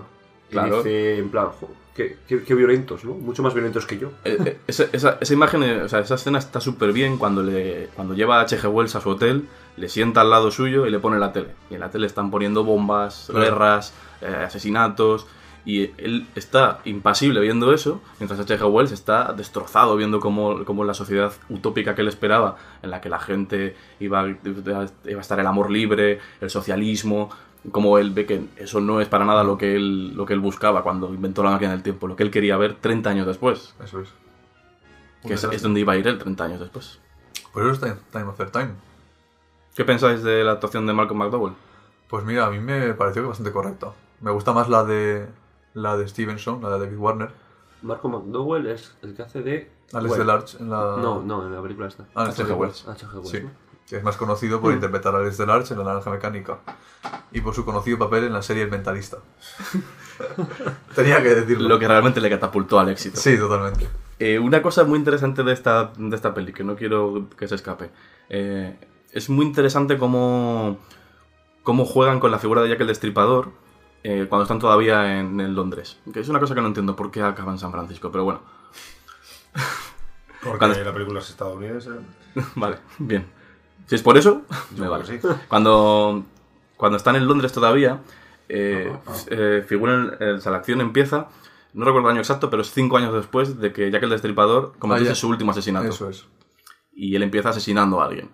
Y, y de hecho, no, no le dan mucha importancia, pero creo que se llega a comentar, en plan, eh, ha vuelto a actuar el Destripador. ¿Cómo es posible si ya no, si hace mucho tiempo que ya no asesina? Y es porque realmente eh, están jugando a esa carta, a la carta de Jack el Destripador en esta época ya no mataba y desapareció. ¿Qué desa- ¿Por qué que desapareció? Porque viajó al futuro. O sea, realmente es como la figura histórica de Jack el Destripador, digamos que se trata fidelindamente, más o menos. Todo lo fidedigno que puede ser viajar al futuro. Sí. Y que realmente mató a alguien más después, pero... Vale, igual no es tan fidedigno. Te retratas entonces. No, voy a mantenerme firme en esta posición errónea. Bien, ¿puedo ser ya político? Sí. Perfecto.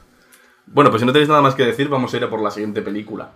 Que esta la propuso, si no me equivoco, Ramón. Sí. Sí, fui yo. Película de 1981 dirigida por Terry Gilliam. Con estos datos yo creo que ya todo el mundo sabe que estamos hablando de... ¿Lo digo en español o en inglés? En español, por favor. Los héroes del tiempo.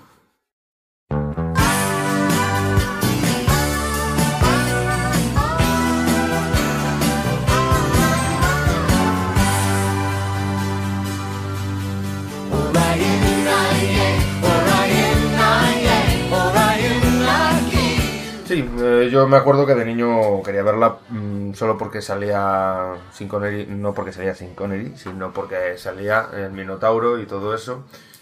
No sé si os acordáis. eh, Sí. Sí. Bueno, que hace de Agamenón era. De Agamenón, de Rey Agamenón. Y, me- Y de bombero. Y de bomberos, ¿verdad? Sí.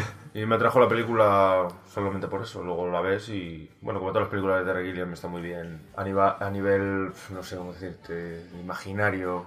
Sí, como, como universo, ¿no? Crear Sí. un universo... Sí, de hecho va a hacer una trilogía con la del Barón de Munchausen y, y la de Brasil. Se supone que esta representa la visión desde, desde un niño, la de Brasil desde un adulto y la de Munchausen desde un anciano, pero bueno. Eso no lo sabía. Mm, Sí, lo mismo que esta película, en realidad el niño supuestamente no es que viaje en el tiempo, sino que es como su válvula de escape de- del mundo real, en el que los padres no le hacen ni puñetero caso y demás. Que están en un... eh, claro, no, no somos capaces realmente de decir el año en el que están. Ya en un principio de la película, ¿no?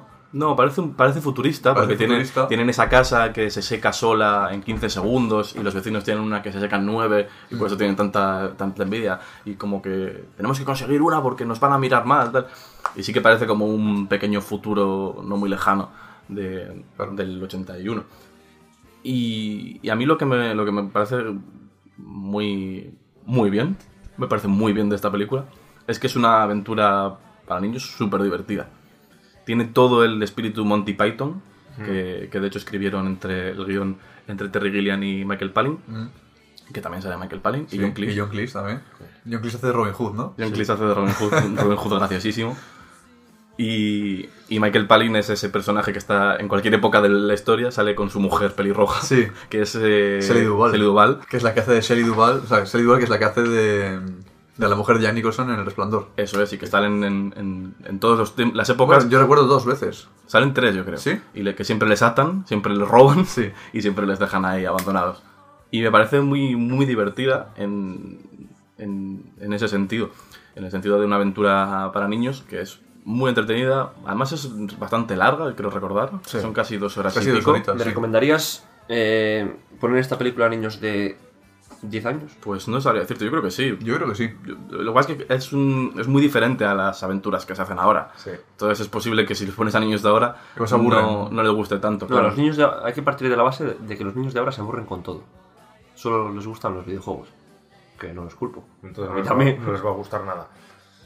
No, esta es una, una aventura muy, muy de lo que se hacía en aquella época. Muy, una aventura Star Wars, de ese rollo. De, no, no es lo mismo, Sí, pero un mundo imaginario nuevo. pero de en ese que tú puedes sentirte del- formar parte de él. claro, es el, es el niño que, que entra de repente en un mundo diferente y las aventuras que tiene que vivir para, para volver o no volver. En este caso él no quería volver. Es una película que estaba hecha para que los niños empatizaran con el protagonista y que y quisieran irse en una aventura con esos enanos tan, tan simpáticos. Uno de ellos era Kenny Baker, por cierto. ¿Quién era? ¿Quién Kenny era? Baker es el que haría. Ah, el que vale. ya había hecho Eh, DR2D2. Sí, seguramente habría alguno más conocido. Sí, pero- salen, salen otros dos que eran Ewoks. En Star Wars también. que no, no sé cómo se llaman. Y bueno, hay que decir que viajan en el tiempo, porque solo hemos hablado de tal, pero viajan en el tiempo. Efectivamente, bueno, no hemos explicado un poco más o menos de qué iba, que es el niño este que para evadirse del mundo eh, imagina, por así decir, ¿no? Sí. O sueña, cuando por el- producido por el humo de una casa que se quema, el, el- unos como unos enanos entran en su casa por un túnel temporal Y se lo llevan. y se lo llevan... Porque les persigue el Ser les- Supremo. Les persigue el Ser Supremo, que es una cabeza blanca, que me recuerda mucho a las cabezas que no sé si sacaron de ahí. Luego en Ricky Morty, las cabezas que dicen, Ah. ¿qué tenéis para mí? me recuerda a esa cabeza. Show me what you got. Y, y como tienen que ir con un mapa que tienen del tiempo, que pueden elegir a qué punto de la historia van. Y como recorren pues muchos sitios, están en- con Napoleón, Pero claro, tienen. Porque está bien también contar qué tipo de viaje en el tiempo tiene cada película de la que hablemos. Esta tiene el mapa, pero tienen un viaje en el tiempo, digamos, entre comillas, limitado. Porque tienen, hay una puerta aquí. Tienen que ir hasta ahí para encontrar esa puerta y viajar por el tiempo. Me parece bien hablar de las, en, la, en la anterior, ya mencioné que había una máquina del tiempo, en esta efectivamente hay una serie de portales y ellos tienen un mapa de dónde se encuentran esos portales. Eso es un poco como, como el Ministerio del Tiempo, ¿no? Digamos, la serie de la, de, sí, de es, la es- primera. es ese estilo. O sea, hay unas puertas, tienes que moverte eh, físicamente por este espacio hasta llegar a esa puerta y una vez que llegas a esa puerta ya puedes moverte en el tiempo. Eso es. Y eh, puedes moverte a donde haya otras puertas. Eso es. O sea, en esta, en esta película se viaja así. Eso es. Y la historia cuenta un poco pues como estos viven, van viviendo aventuras mientras el diablo, una especie de diablo, El mal, el, ¿cómo se llamaba? El, el Maligno, mal ¿no? No. supremo también, o algo así. No, no era más supremo, era otra cosa, pero sí. bueno, quiere conseguir el mapa para poder librarse de el, el espacio limitado que le, en el que le han cerrado el Ser Supremo. Y quiere conseguir el mapa para poder eh, destruir a Dios antes de... Bueno, Dios, al, al Ser Supremo, antes de que cree el universo este y crearlo a su manera. Eso es. para poder hacer que todo sea maligno. Todos, como ya hemos dicho antes, buscando ese, esa utopía, no, esa, esa, esa distopía realmente de cómo el, el mundo no es como queremos que sea, de las Bueno, pero para de- el, para el maligno. Para el maligno es una utopía. Es su utopía. efectivamente. Está ahí, es- está bastante bien eso, el hecho de que la utopía de uno es la distopía de Claro. otros. Pero por eso te digo que es una película en parte para niños porque tienes claramente diferenciado el bien y el mal. Por Mm. otra parte, entonces es como muy moralista en ese sentido. Sí, es como, eh, es- no digamos que no tiene la tradición que ya empezaba a surgir, o sea, que seguía la tradición que ya se había empezado a romper de que los buenos no tienen por qué ser buenos y los malos no tienen que Eso ser es. malos. Aquí dice, no, los buenos son buenos y los malos son malos. A pesar de que los buenos sean unos criminales los buenos, que van robando. eso es, y a los buenos les van a pasar cosas buenas y a los malos les van a pasar cosas malas. Eso es. Portaos bien, niños. Sí. Ese es el este mirando a, a los niños y diciéndoles que se porten bien. O si no, mil copias. Venga, siguiente. No toméis drogas. Y de 1981 pasamos directamente a 1985, cuando eh, digamos que eh, la perfección se hizo guion y apareció Regreso al futuro.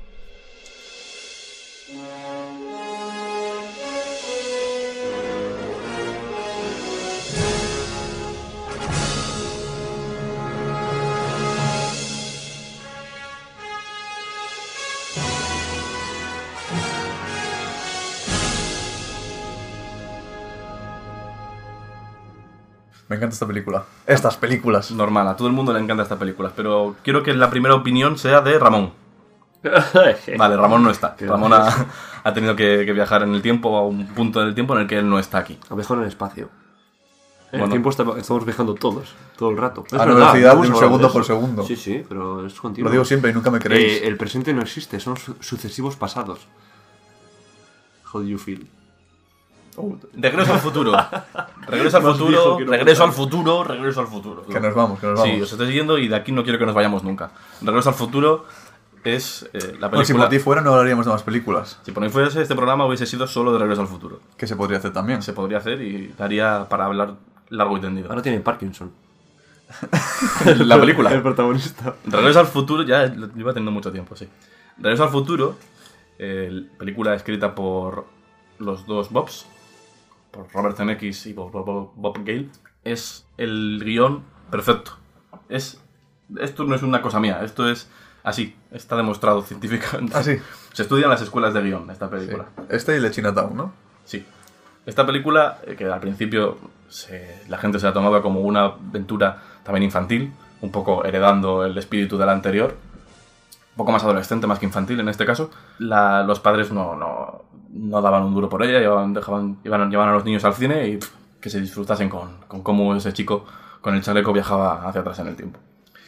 Y, y desde entonces alguien dijo, oye, esto no solo es una aventura para niños, esta película está muy muy bien hecha, esta película eh, está todo el rato pasando cosas, todo lo que pasa pasa por algo, nada es porque sí, y, y tenemos una maravilla de guion que bueno, supongo que todo el mundo la ha visto, pero que trata de cómo un joven Martin McFly, eh, que caracterizado, caracterizado protagonista, que, ¿cómo se dice? Que lo hace- Encarnado. Encarnado, encarnado por nuestro querido Parkinson Man Parkinson Man. Michael J. Fox. Parkinson.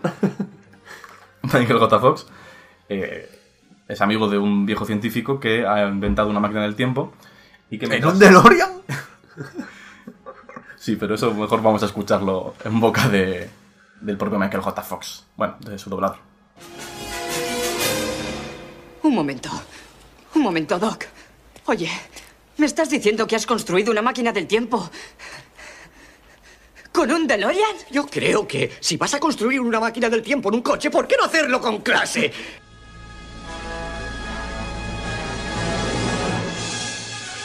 Tenemos a Michael J. Fox que, eh, tras descubrir que tenemos un DeLorean como máquina del tiempo, Una nevera.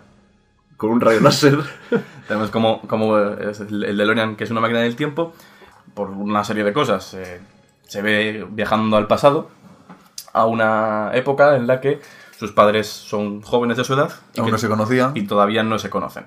Y al él intervenir en el pasado hace que su padre y su madre no se conozcan en el momento en que tendrían que haberse conocido, haciendo que su madre eh, se encapriche con él en vez de con su padre. Y Todo, muy- que- todo muy creepy. Sí, y él tiene que hacer todo lo posible para conseguir que sus padres finalmente se enamoren. Esto en la primera, que bueno, que es un poco la más importante, aunque las otras también tienen lo suyo.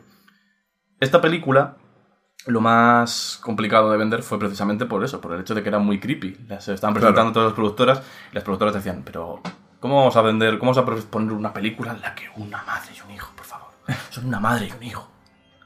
No, no puede ser. Y sin embargo, eh, otra gente le decía, ay, esta peli es muy bonita, llévasela a Disney. Y se la presentaron a Disney. Y evidentemente Disney dijo, eh, fuera de mi despacho. Cámbiame el DeLorean por una nevera y acepto. Y me siento como en casa, dijo el señor Disney. Este chiste ya lo he hecho, y tú ya también lo has hecho muchas veces. Vamos a dejar de hacer este chiste. Es que mola. Es que pues te dije que la nevera daba para muchos chistes. Y bueno, finalmente consiguieron en, en Universal también, ¿no? No, Sí. en Paramount. Universal. Universal. En Universal consiguieron finalmente la producción gracias a un loco visionario y pues empezaron a desarrollar la película. La película además empezó sin Michael J. Fox, habían cogido a otro actor que no recuerdo cuál es el nombre. Mick Jagger. Porque Michael J. Fox tenía una- un papel en una serie, si Eso no me es, equivoco. que no me acuerdo cómo se llama la serie, pero bueno, era una serie que él no era conocido en aquella época, salvo por esa serie que estaba haciendo y que no llevaba mucho tiempo. Entonces él no quería arriesgarse a dejar la serie, que era un trabajo seguro, que le estaba dando dinero, por aventurarse en una película que en principio no sabían si iba a triunfar o no. Sí es verdad que Robert Zemeckis y Bob Gale ya sabían, ya tenían intuición de que la peli podía ser un pelotazo. Y además producía Spielberg. Además producía Spielberg, que de hecho eh, uno de los motivos por los que no conseguían, por los que no Spielberg no se quería involucrar, es porque sí que le gustaba a Robert Zemeckis, pero no le había terminado todavía de, de enamorar. Eso es. Y entonces para conseguir la fama necesaria, Zemeckis eh, hizo esta película que ahora no me acuerdo cómo se llama, que, que creo que salió un año antes, en el 84, que esa sí que fue un, un éxito y consiguió hacer que CMX fuese un director ya de renombre y reconocido. Y entonces ya Spielberg y toda la producción, todo- todos los jefes de producción se, se pusieron a tope con la película y ya empezaron a, a- a meter dinero y a meter su trabajo en la película. Y entonces eh, teníamos a Michael J. Fox, que sí que estaba ahí, eso que todavía que no sabía que sab- si iba a apuntarse o no.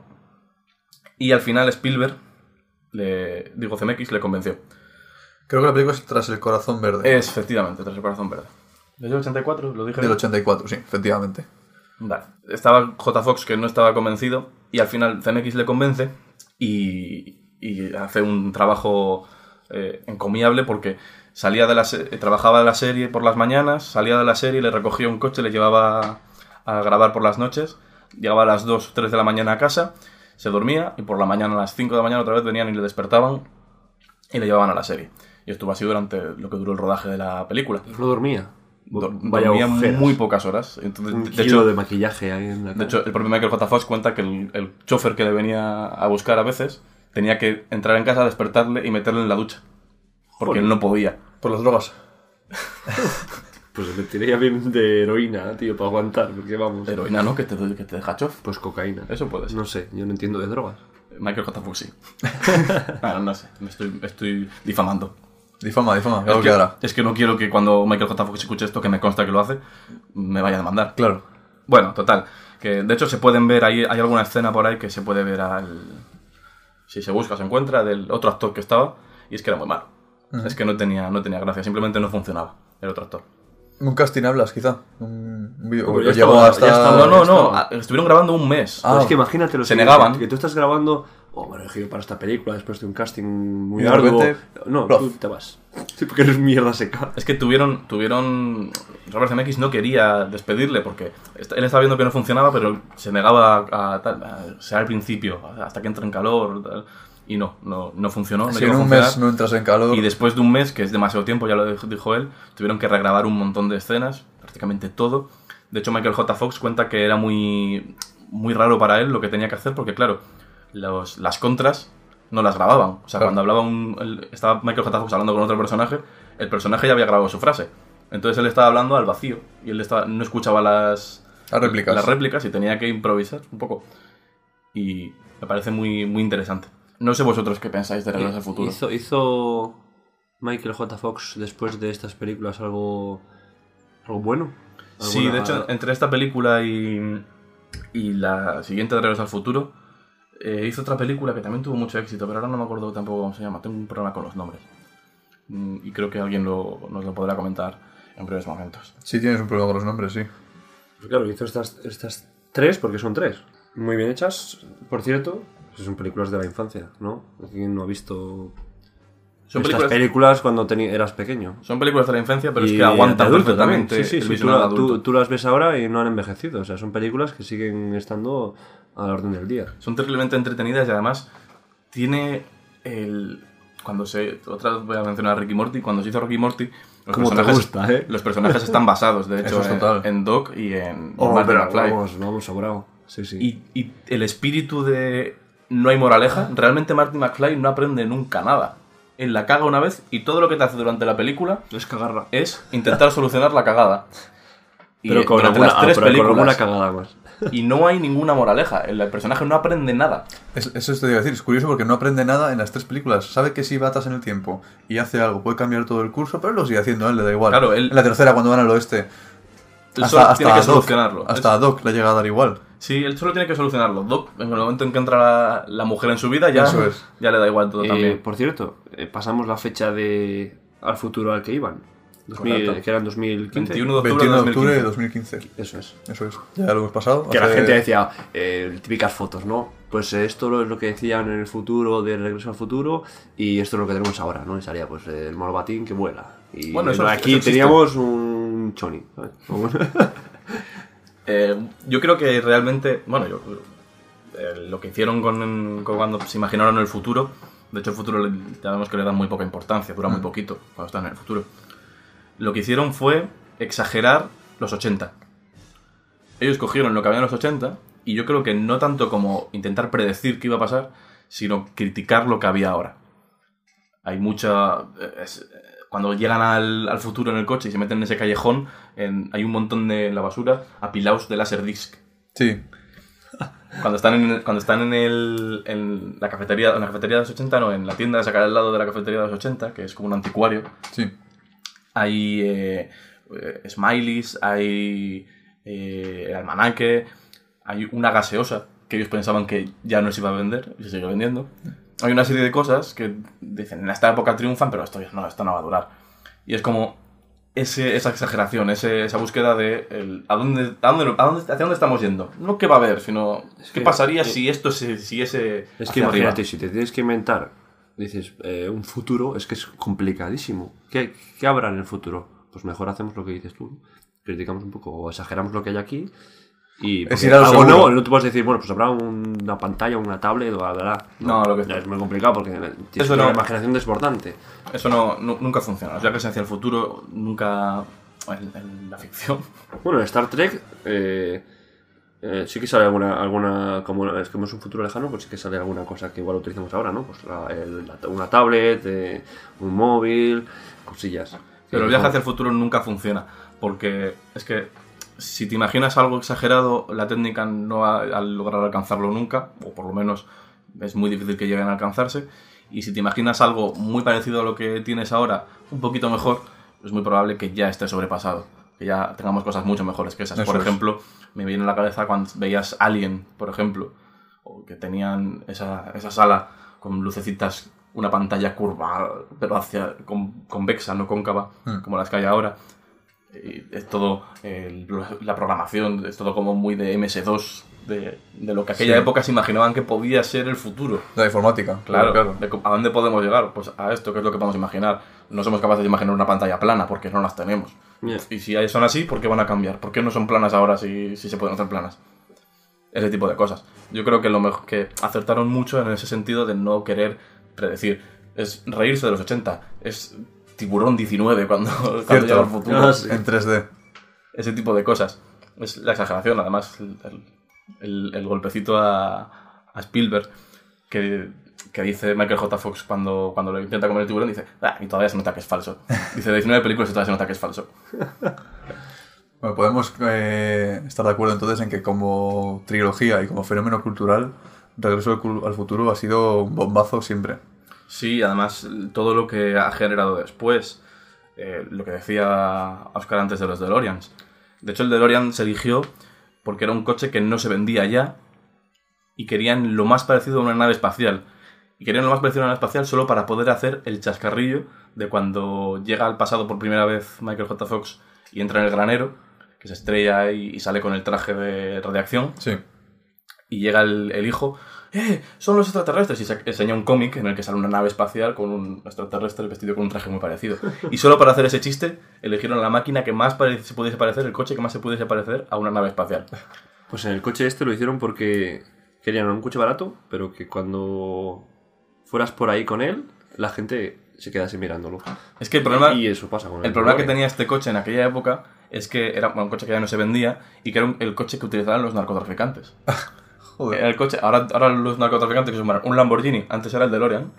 Iban con- cuando, eh, ese tío, cuidado con él. Pues algo claro, algo que llama la atención. eh, Mira, este Claro. dinero tiene tal, ¿no? Entonces, eh, de hecho, eh, eso, tuvieron que pedirlos, tuvieron que buscarlos porque no se fabricaban ya. Se, produ- se produjeron una serie limitada, no sé cuántos ¿Siete? coches fueron. ¿Siete? No, no, para, ah, de- vale, pero para de en Pero se hicieron siete para la película. Sí, parte. sí, sí. O sea, Sí, sí, yo digo que se produjeron en, en la cadena de, de la marca DeLorean, produjo una serie limitada, no sé cuántos coches, miles de coches eran, no sé, no me acuerdo. El caso es que tuvieron que andar buscando los coches porque no era tan fácil de encontrar, no era un coche especialmente popular. Por esto mismo que decíamos, que era un coche de traficantes. Pues esta es la carrera, la película que, que aupó a CMX y que le permitió luego hacer todo el resto de películas que hizo. Sí, incluida la 2 y la 3, porque recordemos que Regreso al Futuro solo estaba planteada como una sola película. De hecho, no sabían que. No sabían que iban a hacer más, no sabían que iba a tener tanto éxito. Y la gente eh, pedía más. ¡Eh! Se van al futuro, queremos saber qué más va a pasar. Y entonces pues tuvieron que, que hacer las otras dos. De hecho, es lo que CMX, siempre dijo, que si supiese que iba a hacer una segunda parte, no se le hubiese ocurrido meter a la chica en el coche con, con ellos al Eso final de la es. 1. Que de hecho cambiaron a la actriz, porque ella tuvo una serie... de- Siempre se dice que no, la despidieron porque no sé qué. Ella rechazó el papel porque había tenido unos problemas familiares y dijo que prefería no involucrarse en la, en la película. Sin embargo, el padre, el que hace de padre de... no me acuerdo cómo se llama, el que hace de el padre de... No, ¿No? ¿También cambia? No, Sí, recuerdo. solo sale en el futuro, cuando es viejo, y con imágenes de, la primera película que ya habían grabado. Porque pidió, pidió mucho dinero. Se subió a la parra y dijo, no, no, yo quiero para cobrar casi... O sea, Así como. como estaba Michael J. Fox que cobraba... Es que esa gente se, se cree indispensable, macho. Dice, y al final te has quedado sin película. O Pero sea, bueno, hubo, tuvo, tuvo, Hay gente que le funciona también. tuvo su cosa, Bueno, ¿eh? Porque si eres- Michael si J. Fox. Michael J. Fox cobraba, el, el que más era la estrella, Hombre. era el que llevaba todo el dinero. Y luego todos los demás, incluido Christopher Lloyd, eh, cobraban más o menos todos igual. Y cuando iban a hacer la segunda, el padre de Michael J. Fox, bueno, el padre de Michael J. Fox no, el Martin padre de McFly. Martin McFly, eh, pidió mucho dinero. Quería cobrar, no tanto como Martin, Mc- como Martin McFly, como Michael J. Fox, porque sabía que no se le iban a dar, pero quería mucho dinero. Y le dijeron que no.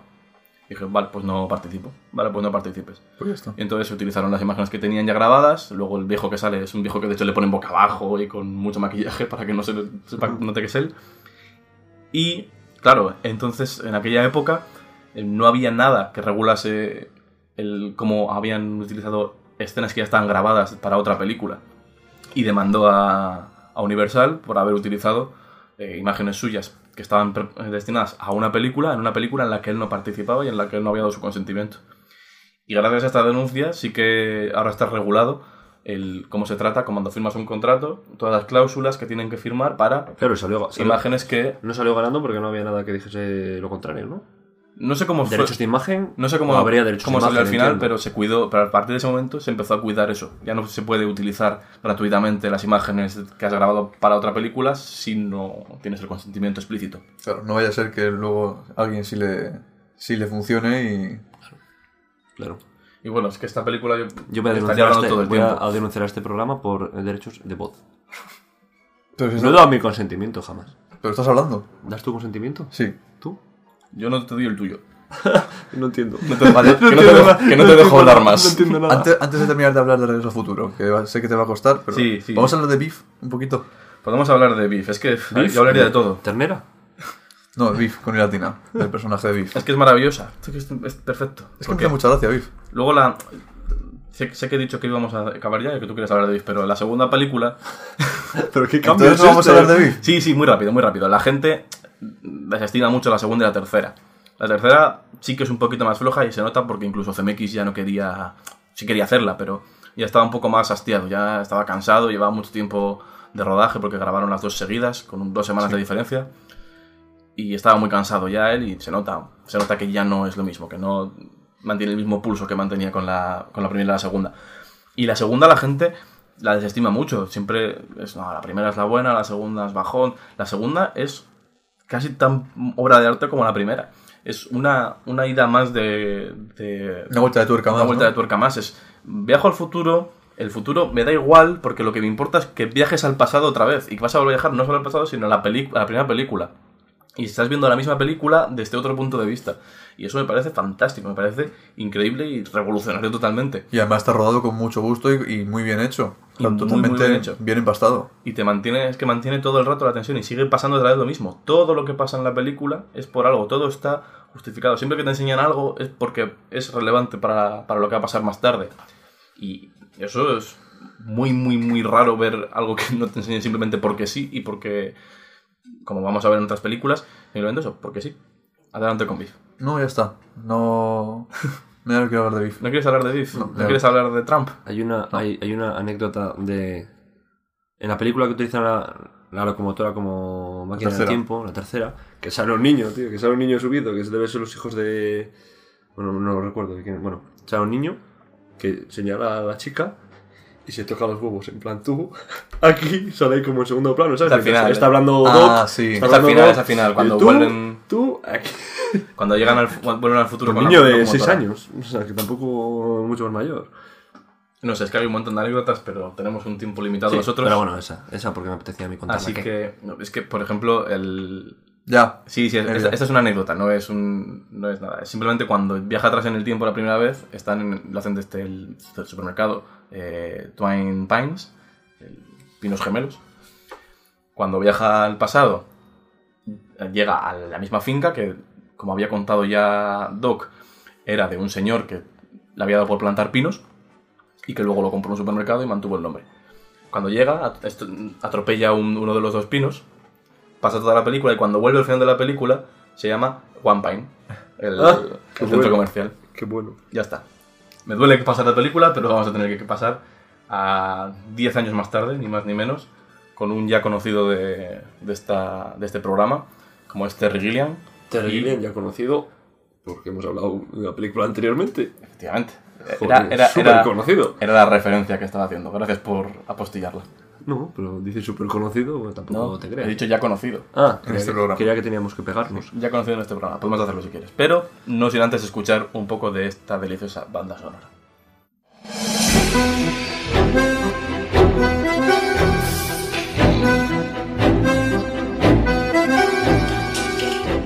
Que no, no menciona la película, pero era 11 monos. Entiendo que vamos a hablar de 12 monos, ¿no? Vamos a hablar de Entonces, 12 monos. Si no has, si no has averiguado por la banda sonora, Apaga, apaga esto y vete a Apágalo. casa. Ya, o si ya estás en casa, vete a otro lado. 12 monos. No recuerdo quién eligió 12 monos. Creo que fuiste Yo. tú, Nacho, ¿no? No, Yo- fue, fue, yo, fue Oscar sí, San Millán. Sí, sí.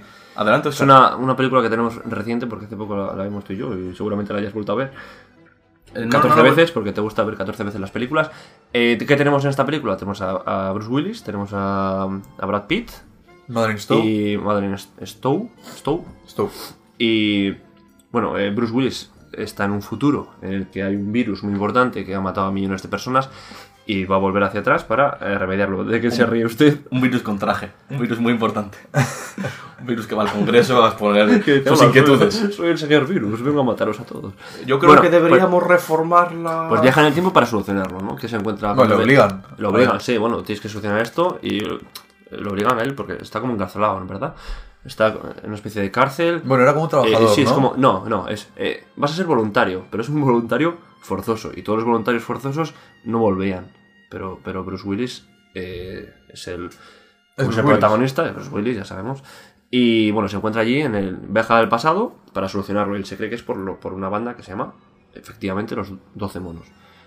En la que la, la cual dirige Brad Pitt, que hace un papel Muy histriónico. hostia. Muy O sea, histriónico pero para mi gusto. Ganó A al mí- Oscar, a- ¿verdad? Pero sí. No, no, no ganó. ¿No llegó a ganar? Estuvo nominado Estuvo nominado a Mejor Actor de Reparto, pero no lo ganó. ¿No lo ganó?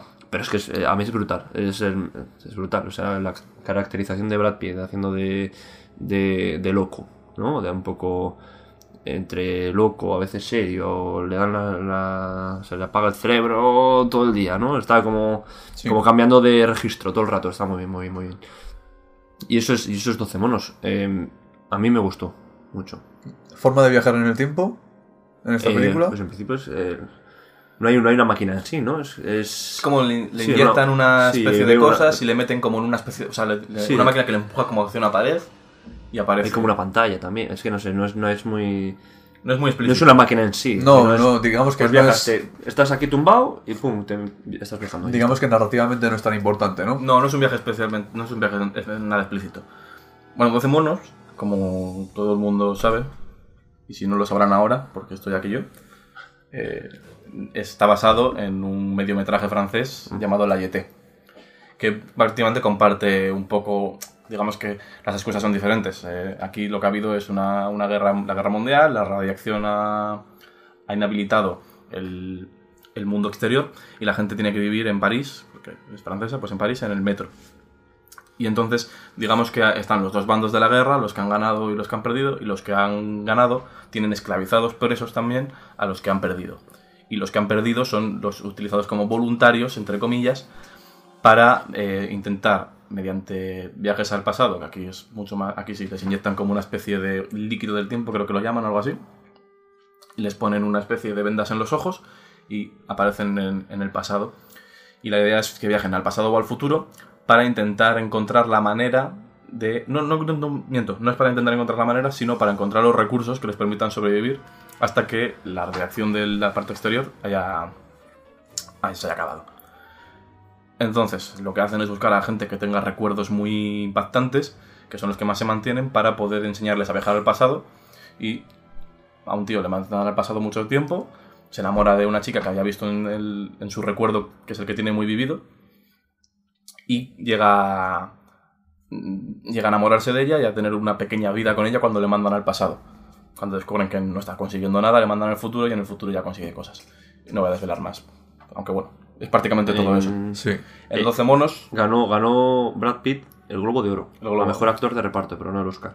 Y luego también ganó esta película el Oscar a mejor vestuario. en 12 monos lo que tenemos es una situación de planteamiento relativamente parecido del principio, que es eso, presos mismo. y científicos, Lo mismo. que aquí eh, es un virus mortal, que es- le da más espectacularidad, además es una película que tiene más acción, por así decir. Necesitamos algo un poco más estimulante que simplemente... Bueno, la parte de que se enamora también es, es así. De, de Sí, la tiene un psiquiatra. Tiene un poco lo mismo. Aquí en 12 monos lo- la, la gracia que tiene es el juego a la locura. Aquí no le consideran loco en la YT. En 12 monos sí. Y en 12 monos es gracioso. Bueno, no es gracioso, es lo interesante que le consideran eh, un loco cuando llega al pasado porque le, se han equivocado. Le han mandado 10 años antes. O 6 años antes o algo así. Mm. Entonces, él está contando todo lo que va a pasar. En teoría, muy próximamente, Claro. y falta mucho para que pase. Entonces él llama a una casa en la que se supone que va a haber alguien y es una familia allí que está Claro. con sus cosas. ¡Eh, no me vacile!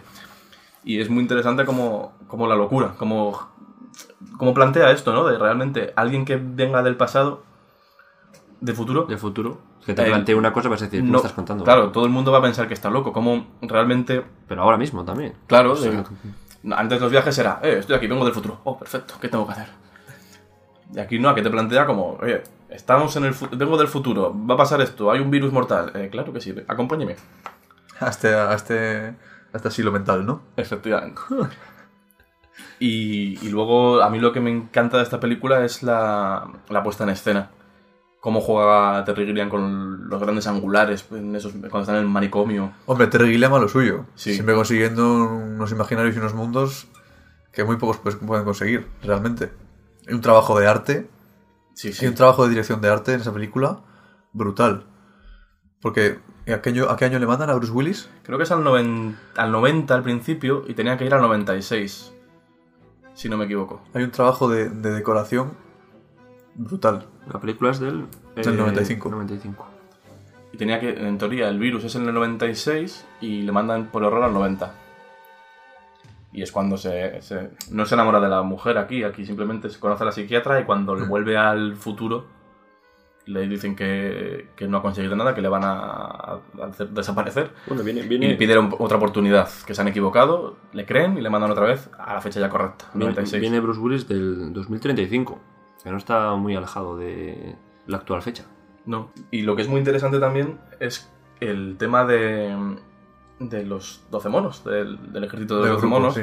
y de los. de cuando tú estás viendo la película, al principio no hay. con el virus mortal, ves que solo hay animales por la calle, que hay un león en, en medio de un, Sí. de un tejado del Boston o de donde sea. Que pinta aquí un león, que pinta un oso.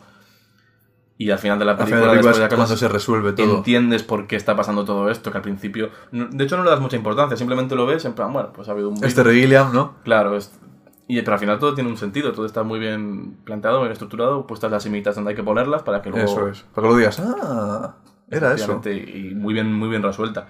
Y es que me gustaría explicar de dónde nació la idea de, de los productores, que no sé quiénes son, por, por hacer esta película basada en la YT y por qué, quería, por qué querían coger qué fragmentos de la YT.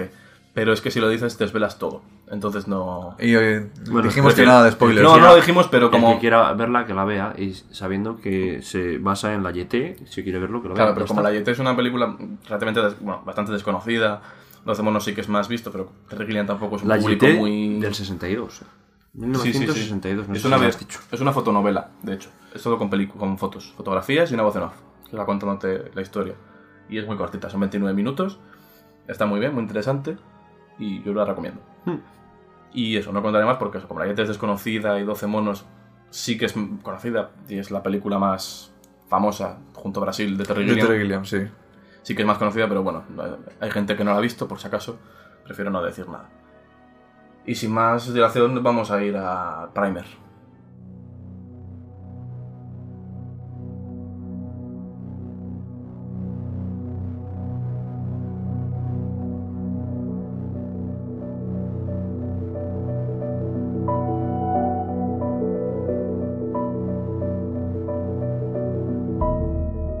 Directamente. Has visto que, has visto que bajón, ¿no? sí. Es Primer. Uf, Primer, ¿quién la eligió? ¿La elegí yo? Probablemente que es tú. No sé, yo no la he visto. Probablemente. Lo digo aquí. Probablemente la elegí yo. Y digo Primer con bajón con toda la intención, porque es una película formidable. es maravillosa, pero es muy, muy, muy complicada. Eh, digamos que es una película que... Es una película que si ya la has, vi- si la has visto, no la entiendes. Pues si no la has visto, imagínatelo. Sí, es una película que viéndola dos veces sigue sin entenderla. Es una película muy, muy complicada. Es muy difícil definir exactamente de qué va. Son unos científicos que, que trabajan en, un, en un- su garaje, como hemos visto tantos antiguos... De hecho, creo que ellos lo mencionan, en plan, la gente que sale de los garajes o sea, después de inventar algo, descubrir algo.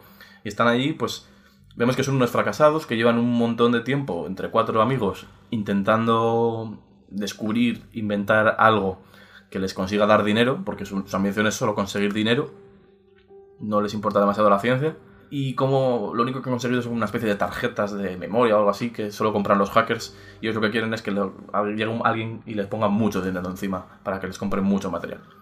Este- el tío que dirige esta película apareció. hizo del todo. Sí, Sí. Apareció de la nada, sí. Hola, Sí, sí, soy, sí, este- soy Shane Era un matemático, ¿no? Sí, sí. Ahora, ahora, ahora, contamos hablamos un de Shane Carruth. Ahora un poco, hablamos un poquito de Shane Carruth. Primero, la película. La película va de eso, de esos cuatro científicos que al final se tienen como una pequeña disputa porque unos quieren hacer una cosa y otros quieren hacer otra. Y durante unas investigaciones, durante unas investigaciones que están haciendo con una máquina que al parecer lo que hace es eh, reducir la gravedad en el espacio o algo así, lo que consiguen descubrir es una, crear una máquina del tiempo. Con un mecanismo muy complejo, muy científico, y, y lo que hacen es utilizar la máquina para su beneficio propio de forma muy egoísta. De, viajan atrás para invertir en acciones, viajan atrás para, para, para evitar que un- una, quiero pegarle un puñetazo a uno, dice quiero, dice, quiero ir un día a pegarle un puñetazo y que no pase nada. Y utilizan la máquina así, para... bueno. Tenemos por primera vez unos que han inventado la máquina del tiempo sin querer. Sí, no- ellos no buscaban la máquina del tiempo No era su intención. y no la, no la utilizan para algo épico ni para. Simplemente la utilizan para cosas que les interesa a ellos. Ellos quieren tener mucho dinero. Es su objetivo y eso. Eh, llaman a su asesor de bolsa para que. Oye, ¿qué acciones van a mejorar mañana? Estas, vale. Invertimos en estas. ¿Y por qué en estas y no en estas que suben más? No, porque tenemos que invertir en unas que tengan mucho volumen para que no se note que hemos metido mano tal.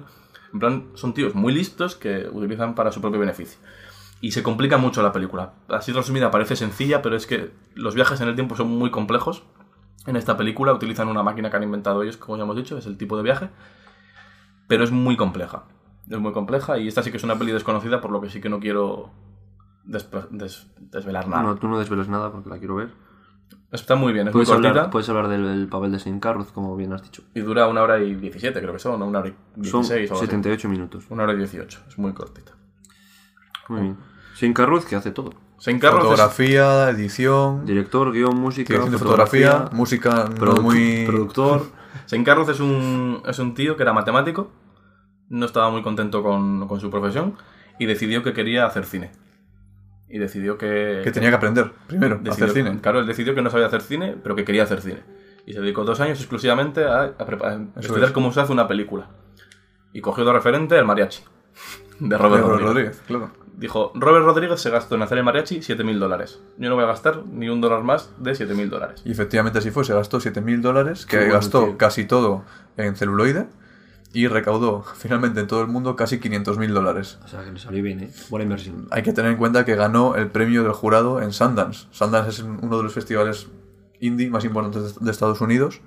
Normalmente en Sundance, que tiene un mercado de cine brutal, 2004. es donde los distribuidores compran las películas.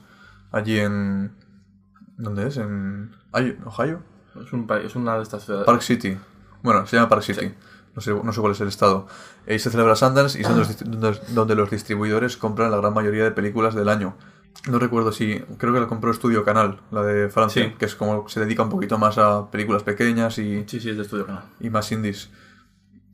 Fue un bombazo para lo que costó, realmente. Y teniendo en cuenta que lo hizo él casi todo. Sí, es que es una película que tienes que aceptar que no, no vas a entender. Y de hecho empiezas a disfrutar más cuando dejas cuando, Cuando te aceptas. desentiendes. Que también actúa. Claro, claro, Sí, es es, que es, un- es el protagonista. Es un genio. Es un genio. Bueno, este. su actuación no tampoco. Como, como dice Rodrigo Cortés, es sin duda un genio, aunque dudo mucho que sea un genio del cine. Es un genio de lo que quería hacer él, ¿no? No, es un, es un cerebrito, es un tío que sabe... No, pero ese. eh, Quiero hacer esto, lo voy a hacer. Lo hizo. Aprende cómo lo hace, lo hace y tiene, y tiene está, éxito. Eso es una, es una meta que deberíamos tener todo el mundo, ¿no? Quiero hacer esto. Me preparo para hacerlo y lo hago. Claro. Y luego- no solo lo hago, sino que lo voy a hacer pero bien. La, la mayoría de las personas pensamos, quiero hacer esto. ¿Qué tengo que hacer? Esto. Uf, qué pereza. Y luego lo hace, luego es que eso lo hace muy bien además. O sea, consigue una película que, dentro de que es incomprensible totalmente, estás disfrutándola todo el rato. Estás todo el rato queriendo saber qué pasa. Y eso que los personajes llegan a ser un poco eh, pedantes porque son científicos hablando como científicos. Claro, Como claro. Los científicos todo el rato. Y están hablando de cómo están construyendo la máquina y que necesitan paladio para no sé qué y aluminio para no sé qué. Ah, pues en la nevera hay paladio. Lo arrancamos y aquí hay el aluminio. Y encima hablan de una manera y, y que- y tienen unas acciones que hacen muy complicado que empatices con ellos. Claro. Esto quiere decir que la película se hace todavía más difícil de seguir porque si no comprendes el guion de los viajes en el tiempo o de lo que están haciendo y cuáles son sus objetivos, si todavía encima los personajes no te caen bien, Hay una, a ver cómo te agarras tú a la trama. hay una expresión aquí que me parece fascinante para explicar una película que es muy complicada de entender. A ver. Pi al cubo. Es que Pi es una película, ¿eh? Pi al cubo. Pi. Pero pi al cubo. Hay una que es el Pi. Hay una película que es pi. Entonces que es de Aronofsky. Borra esto. Ah, pues mira. Borra Es Pi, esto. la- eh, Pi, ¿cómo es? Eh, no me acuerdo. Pi no sé qué. Tiene una, como un claim. También hay otro que se llama La vida de Pi. Sí, pero, pero si es- siendo, siendo Pi de Aronofsky seguramente es una peli muy incomprensible, muy difícil de llevar. Así que si Sí, es el Y, cubo. y si es al cubo, tiene Pues dice una combinación explosiva en- entre el cine de Darren Aronofsky y mm, David, David, David Lynch. David Lynch. David Lyncho. Juan, Juan, Juan Locke, Carlos Mars. Bueno, sigamos. Pues yo he traído esta película simplemente por, por que si consigo que alguien la vea después de hablar un poco de ella. Vale, entonces, Estaré desde aquí, tú, Evia, eh, ¿la has visto? ¿No la has entendido todavía? La he visto dos veces. Dos veces. Y no, todavía no has pillado... La segunda vez la he llevado un poco mejor porque, se, creas que no, eh, ba- basándote en los conocimientos previos, que son muy pocos porque sales de la primera vez sin entender nada, sí que, sí que se te quedan cosas y vas entendiéndola, pero sí que sigue siendo muy difícil de seguir. Tú dices eso, yo la he visto una vez, no la he entendido en absoluto. Entonces, desde aquí, y que nos escuchen todos, lanzamos un reto a Oscar. Yo la voy a ver, sí. La vas a ver. Y- en el siguiente programa, Pues sí, pero listo. cuando, lo, cuando lo grabemos, nos dirás si la has entendido o no. Vale. Vale, que va a ser que no. Yo digo que sí porque... Pero me parece un reto interesante, me parece, me parece bastante bien. Y yo creo que de esta película no vamos a, a hablar nada más. No, porque todo lo que digamos estará probablemente... Y vamos a meternos por fin con el cine patrio. Bueno, ya era hora. Vamos a... Creo que nunca hemos hablado de una película española hasta ahora en los programas que llevamos. Pues muy mal. Así que vamos a entrar, eh, y tirando para casa además, con la tierruca, y vamos a hablar de los cronocrímenes.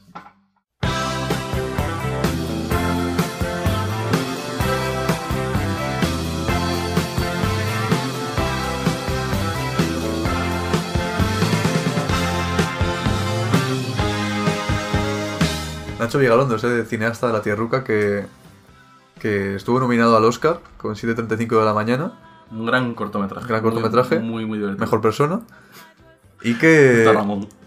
y que pues le- lo- eso le valió la oportunidad, digamos, de, de llevar a la gran pantalla su, su, su guion, el guion de los cronocrímenes, que él, siempre ha tenido una compañera de, de producción que es Naikari Piña, que es la que, la que produce todas sus películas, y es la que consiguió obviamente que este proyecto saliera adelante. Los cronocrímenes, una película de 2007, hace ya 10 años de esa película, y Nacho Vigalondo desde entonces ha hecho otras tres, si no me equivoco. Y a pesar de que me duela porque me gusta más Nacho Vigalondo, no a este nivel. No, la verdad que no. Para mí es- su primera película ha sido su mejor. Hasta ahora sí. Los cronocrímenes. Eh, Evia, tú la has visto, yo la he visto. ¿Tú la has No, visto, Oscar? no. Tampoco la has visto. Muy recomendada. Rodada aquí en Cantabria, además. Parte en Cantabria y parte en el País Vasco. No mucho presupuesto.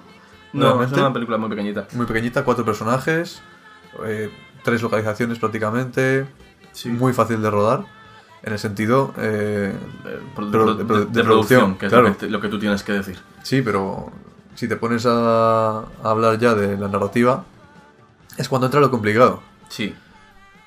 Haz un pequeño resumen, ¿no? De, de cómo funciona Sí, bueno, los cronocrímenes. para explicar rápidamente, los cronocrímenes va, los cronocrímenes va de, de, una, de una persona, Héctor, que llega a su, a su casa a hacer la compra, a, su- a una casa que están reformando todavía. Parece ser el típico cincuentón que está prejubilado y se ha comprado una casa en el campo para vivir tranquilamente. Recibe una llamada de teléfono muy extraña y con unos prismáticos, vete tú a saber por qué. Es un poco creepy, va con prismáticos por la vida, ve algo en el bosque. Hombre, yo creo que queda un poquito claro que es un, un, un voyeur. Sí, por eso. Bueno, pero está en el bosque, ¿no? Yo entiendo. En el bosque es normal llevar unos prismáticos. Bueno, Y- sí, es- digamos que le gusta la, animal. la ornitología, ¿vale? Entonces ve algo en el bosque, Y los pechos. Y los Pero la tecnología también. Y los conejos. vale, digamos que se adentra en el bosque y a partir de ahí empieza todo.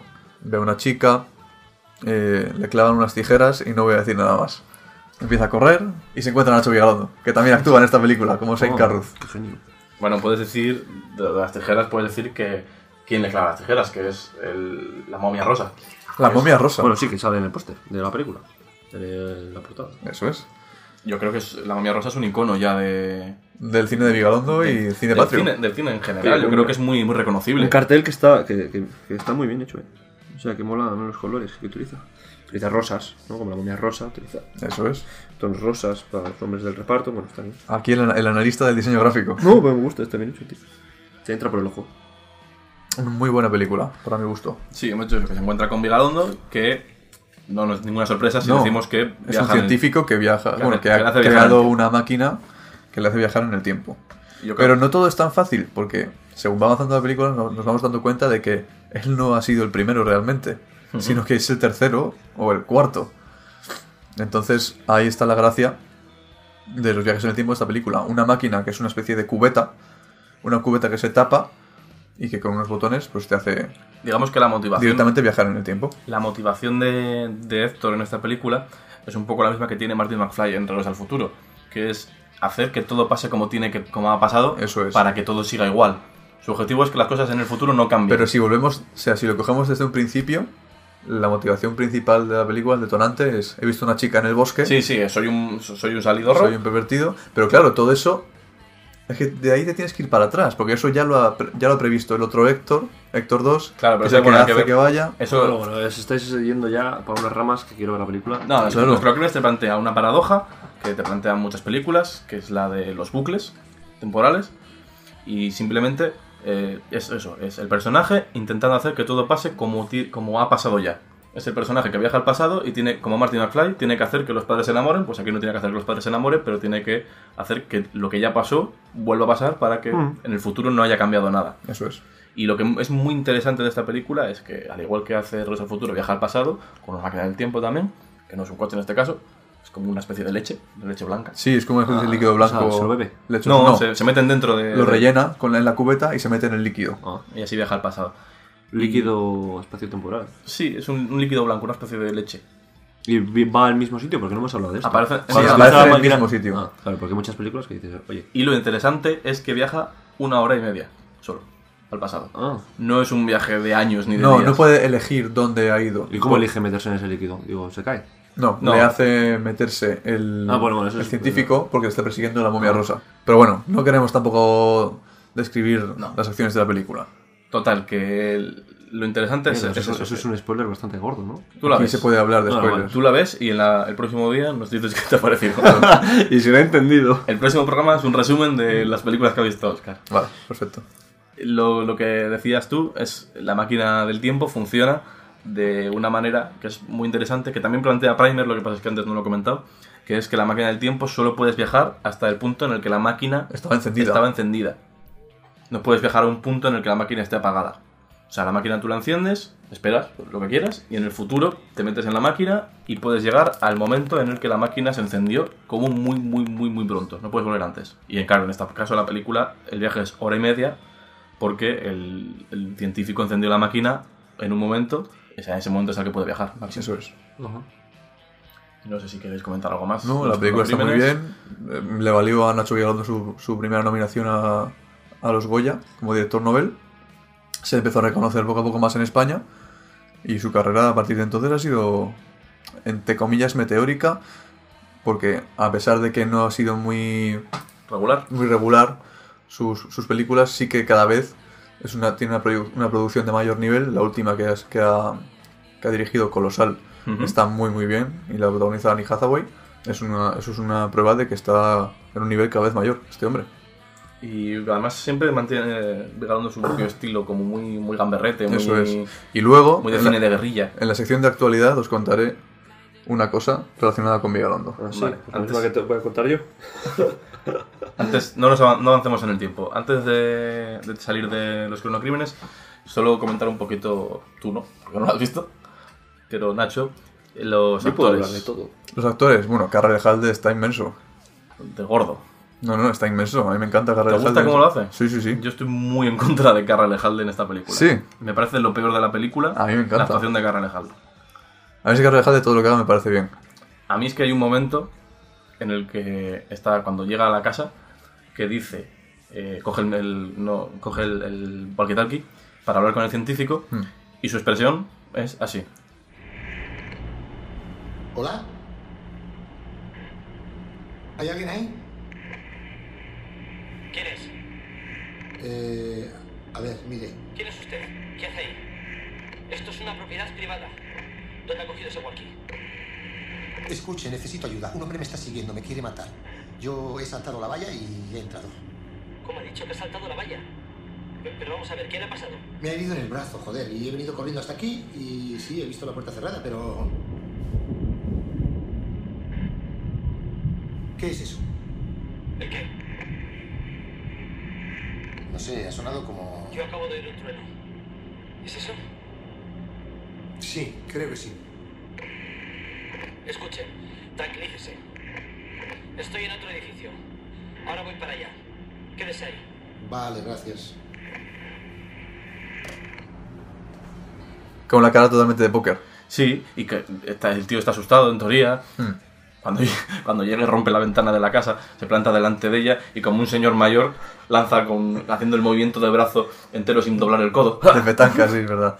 Pero a mí me gusta mucho Halde. Yo creo que está bien. Yo creo que no está especialmente bien.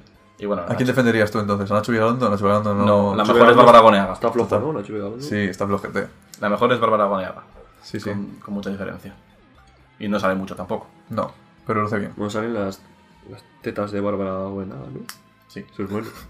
salen. Bueno, Bueno, depende. nos, plantea- nos pla- nos planteamos a... Depende cuál es el objetivo. Sí, yo he leído aquí que es bueno. Muy bien. Como buena crítica. ¿Quién lo ha dicho? ¿Jordi New, Costa? New York Times. Pues no sé, algún usuario. Eh, ¿Quieres plantear algo más de los cronocrímenes? no, No podemos viajar en el tiempo hacia adelante. podemos viajar en el tiempo hacia adelante, pero tampoco mucho tiempo, solo cinco años. Solo cinco años. Solo cinco años para encontrarnos con otra película de viajes en el tiempo protagonizada por Bruce Willis.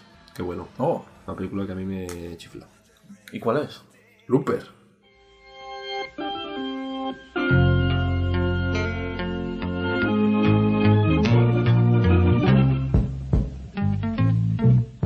Looper. ¿Quién ha elegido Looper? Que se manifieste.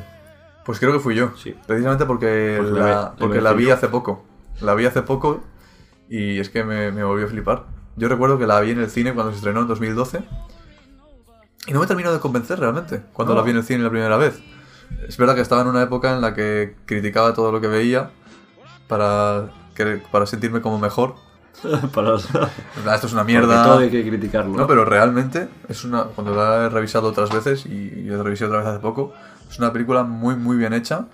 Y sobre todo, y lo más importante para una película de viajes en el tiempo, es que se sostiene. Que tenga una base sólida. Eso es. Yo recuerdo esa época en la que eras crítico con todo.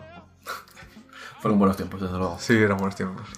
Looper, es 2012, protagonizada por Joseph Gordon-Levitt, acá joven Bruce Willis, Joven Bruce Willis. es idéntico. Y dirigida por Ryan Johnson, Sí, del que luego también contaremos algo. Ryan Ya te digo, todos los gestos que hace el tío, ¿eh? O sea, por parecerse ahí. Aparte, joder, lo hace muy bien, lo hace muy bien. Yo, aparte de que me gustó mucho la película cuando sí que la vi en el cine, eh, a mí me, me dejó muy inquietan- inquieto, inquietado, inquietante, inquietisto. Inquieto. ¿No? ¿Quieres decir? Sí, era más fácil de lo que yo intentaba hacer. Me gusta el barroco. A mí me dejó muy inquieto el... Es que... mm, Yo creo que es, es con maquillaje, ¿no? El, el- Sí, tiene parte de maquillaje. es parte de maquillaje. Sí. No tiene CGI, ¿no? No, no, no, no. Creo, que era, todo, maquillaje. creo que era todo maquillaje. Es increíble. Aparte de la caracterización, que eso, que se- con el maquillaje ya se parece bastante a Bruce Willis. Cómo maneja la cara Joseph te Gordon. Levitt Sí que es buenísimo. para poner los mismos gestos. Hay un, un plano contra plano que son los ojos En la cafetería. en la cafetería cuando Sí. se están mirando el uno al otro, Igual. que es que son iguales. Y cuando, además ese plano que te lo mantienen, el plano general, en el que salen los dos uno enfrente del otro, te lo mantienen rato y rato y rato para que veas cómo se parecen el uno al otro. Sí. Y es que eso, creo que eso, me eso en ese momento me, me fastidió. Porque era como, mira cuánto se parecen. Mira lo que nos hemos esforzado en que se parezcan Bruce Willis y Joseph Gordon-Levitt. ¿Te estás fijando? ¿Te estás fijando en todo lo que se parecen? a mí me gustó porque me parece No me gustó la insistencia. No sobra nada. No, bueno, la existencia No sobra- no igual, sobra es, nada. igual es insistente, pero a mí me parece un plano eh, que te define, o sea, no te define, te presenta la película de uno frente, es yo contra mí mismo, Mm. yo enfrente de mí mismo y el, el otro apuntando por debajo con la pistola. Mm. Es, es, me parece una metáfora de eso, de, del yo del futuro, Yo contra sabiendo, mí. sabiendo mis consecuencias y todo lo que hago, lo que implica, intentando decirle al del pasado que no haga lo que tiene que hacer Eso es. porque si no desaparezco yo. Y además sale Emily Blunt, Y además sale Emily Blunt que para mí es como y un niño que se enfada. in love. Siempre con ella. Pero Emily Blunt, mucho, ¿eh? Yo soy fan de ella, ¿eh? De momento no hemos explicado un poco de qué va la peli. No sé si alguien No. no, lo habrá Es que no, visto. no, no, no hace falta ni explicarla, yo creo. Bueno, realmente sí. Ya que lo hemos hecho con todas. Es una película muy, muy, muy, muy conocida. Looper. Ya, pero creo que merece la pena explicar un poco Porque si te fijas, de qué va. trata este tema del, del- del tiempo, pero hacía. Bueno, yo no he visto el cronocrímenes, pero bueno, que, que hacía tiempo ya que no salía una película de este tema. Bueno, igual O sea, si vuelve- salió... vuelve a Sí, salir. Quiero decir, aquí no vamos a hablar de Yakuza No, del pasado. pero vamos a ver. Hay- hay o sea, no, no mierdas Hay- puras. O un negrata en el medievo. Hay muchas películas de las que no hemos hablado, que hemos pasado por alto y que están muy bien. Un Yakuza del pasado, quizá. Un Yakuza al pasado es quizá, al pasado, es que es brutal. quizás sea el referente más, más, al, más al que más se puede aspirar Claro. para hacer una película de viajes en el tiempo. A ver de qué año es esa película, os lo digo. Bueno, Bueno, de mientras él busca eso, nosotros vamos a... de qué va 12 monos. Eso es. ¿Dos monos no? Yo prefiero explicar Looper, si no te parece mal. Haz lo que quieras, pero yo no sé para qué soy presentador si vas a hacer lo que quieras. Bueno, con Looper- Presenta a Looper. Con Looper tenemos a, a un Joseph Gordon-Levitt que vive en el año 2074. Hay dos películas de Yakuza al pasado, madre mía, del amor hermoso. 2010. 2074, Joseph Gordon-Levitt vive ahí, eh, América. Y es, una, es, un, es un- como un estilo de agente, ¿no? Que se encarga de... o mercenario, digamos, que se encarga de matar a presos que, que le envían desde el futuro. Trabaja para la mafia. ¿Por qué? Para la mafia del futuro. Porque en el futuro ya no se permite, ¿no?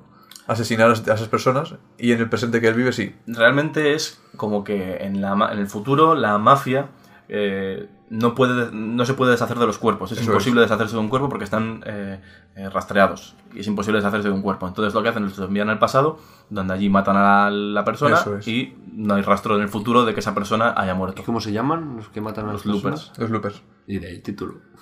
Y entonces tenemos el, a este Joseph Gordon-Levitt. Además, también en la película mencionan, sobre todo al principio, el tema de la telequinesia, que es como Cierto, que la gente empieza a que la lo que gente es muy que- importante al final. Sí.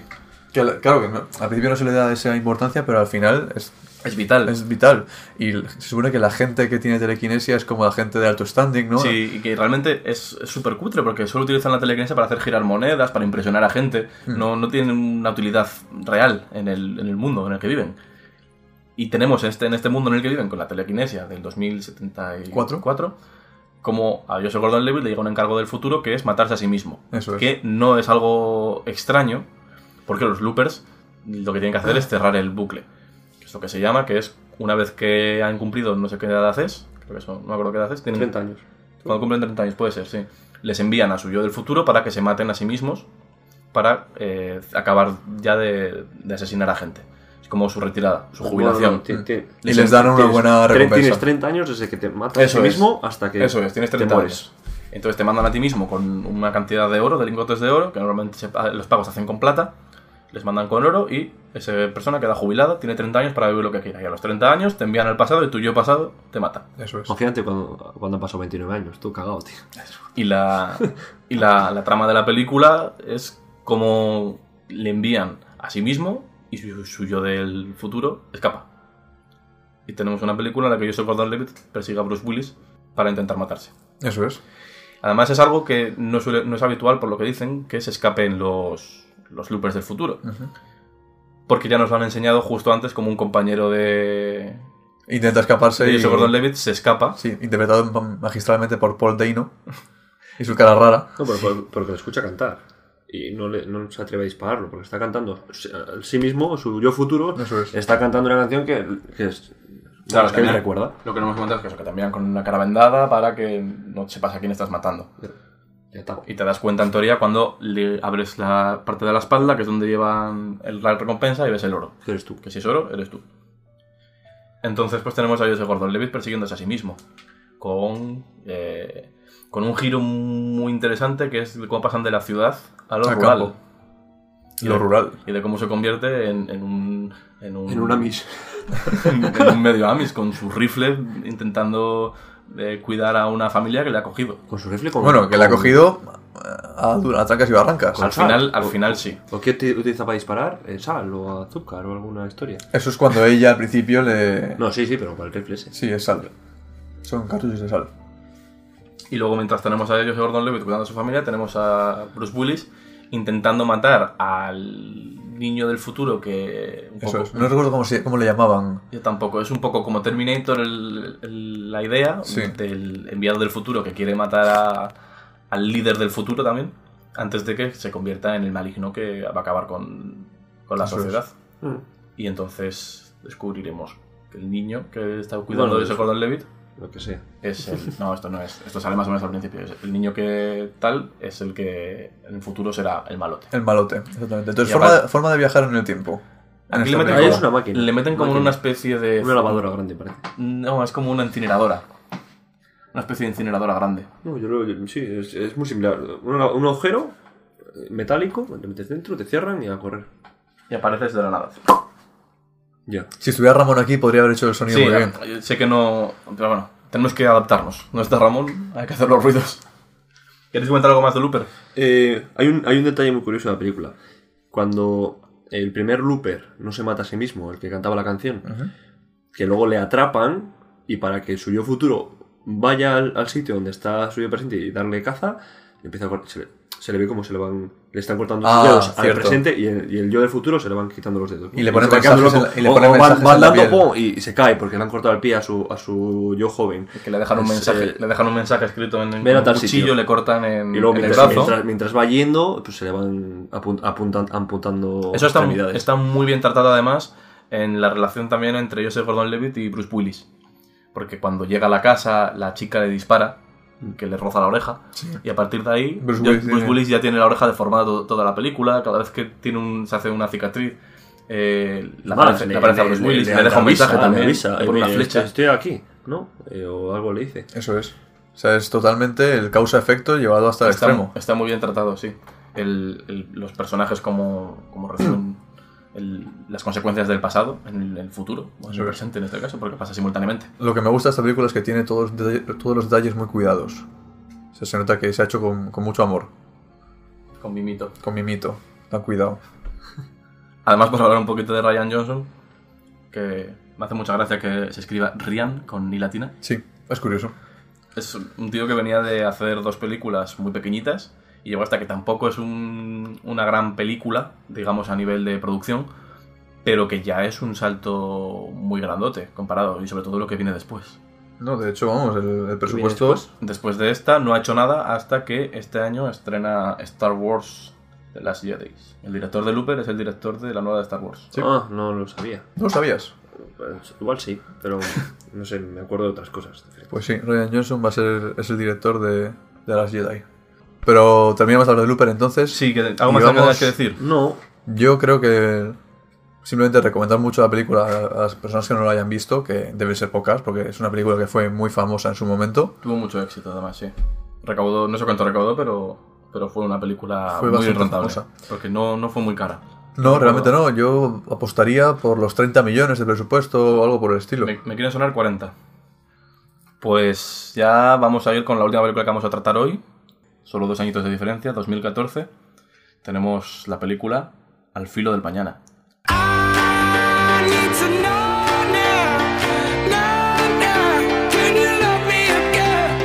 madre mía. Al filo del mañana, qué cabrón. Pensaba que le ibas a decir con el título original, pero te has rajado como una perra. Madre mía. Me han, me han presionado mucho para que no diga Edge of Tomorrow. Edge of Tomorrow, Edge no of es tan Tomorrow. complicado. Ya lo he dicho. No, pero el tomorrow a mí siempre es una palabra que se me Tomorrow. ha complicado ¿eh? en, Tomorrow. en el idioma. Porque mañana en español no sé decirlo. ¿Qué? Que... Al filo del mañana, seguimos ya con las traducciones de, de títulos reguleras. Bueno, O sea, está bien poéticamente, pero para la película. ya. En cualquier caso. eh, esta película la eligió Oscar. Sí. ¿Qué sí. te gustó? ¿Qué te llamó de esta película? A ver, es, Tom es, Cruise. es una película. Tiene Emily que, Blunt, que- que que a tiene, mí ya que me tiene tiene. el viaje del tiempo. ¿Y cómo viaja en el tiempo? Pues cuando se muere vuelve a repetir, es como el día de la marmota, vuelve a repetir eh, lo mismo. Es como el día de la marmota. No. ¿Puedes decirlo bien claro para que Ramón cuando escuche esto lo oiga? El día de la marmota, Ramón, Fantástico. escúchalo bien. Eh, vuelve, vuelve, se muere, ¿no? Está en una guerra, una guerra contra unas eh, criaturas alienígenas. Y eh, cada vez que muere, por una razón, pues que no sé si se puede contar. Es un pequeño spoiler, hemos dicho Sí, que si hacíamos spoiler. es al principio. Pues eh, una- la primera vez que muere, se muere y le cae la sangre de una criatura de estas y se mete como, como ya consigue ese poder. Y ese poder es viajar otra vez al principio del día y repetirlo, repetir la guerra. Eh, y claro, eh, pues vas aprendiendo, ¿no? Pues eh, si me muevo por aquí, pues me van a disparar. Si me muevo por allá, me van a disparar. Y, va, y al final ganan esa, esa batalla. Es ensayo y error. Pero él sigue, él sigue con el poder. Y al final, el objetivo de la película es vencer al- a la criatura, al cerebro de Eso todas, es. ¿no? Y matando al cerebro vas a acabar con el ejército de alienígenas. Una película que si buscas acción, la tienes. Si buscas un romanticismo, lo tienes ahí. Sí. Ah, sí, es, es una película entretenida. No, no te estoy hablando de una película de, película de culto que No, sea la gran historia, pero es una película que te entretiene. Tú vas a verla. ¿Quieres una película entretenida? Pues ve, véela. Es un Son 113 blockbuster en toda regla. 113 minutos, dos horitas. Es un blockbuster en toda regla, con todas las de la ley. Y, y bueno, es un blockbuster, pero no un blockbuster cualquiera, es un blockbuster de Tom Cruise. Ay, o sea, realmente, teniendo en cuenta el director que es, que es Doug Lyman, que es el director de muchas películas de, de Bourne, ¿no? De la saga Bourne, ese rollo que se le da de acción, ya lo tienes intrínseco en la película. A partir de aquí ya es el rollo que le quieran dar y que le dan realmente de viajes en el tiempo, de eso que dice Oscar de parte de romance. Bueno, a mí no me parece tan Son- importante. Son Emily Blunt, Emilio Blunt, tío. que es Y la anterior, ¿no? Salía en Looper también. Emily Blunt haciendo de chica dura que no cuela, No, cuela en absoluto. Está, está bien. La evolución del personaje de, de- de Tom Cruise Yo tengo un problema. está, a, mí me, a mí me gusta, me gusta, ¿no? ¿Qué está pasando? Y al final se entrena y todo, ¿no? Claro. Pa- para, para Yo tengo un problema, para yo tengo un problema muy grande con, con Tom Cruise en esta película. Y eh, bueno, en esta película, qué, optimista. tengo un problema con Tom Cruise. Y es que no me lo creo nunca. ¿nunca te lo crees? Nunca me lo A creo. mí me parece muy bueno. Me, me lo, cre- me lo creo en, en Rainman. Mira si me retrotraigo. También volviendo al pasado. Y no me, no me creo a Tom Cruise. Y en esta película menos. No me creo que sea.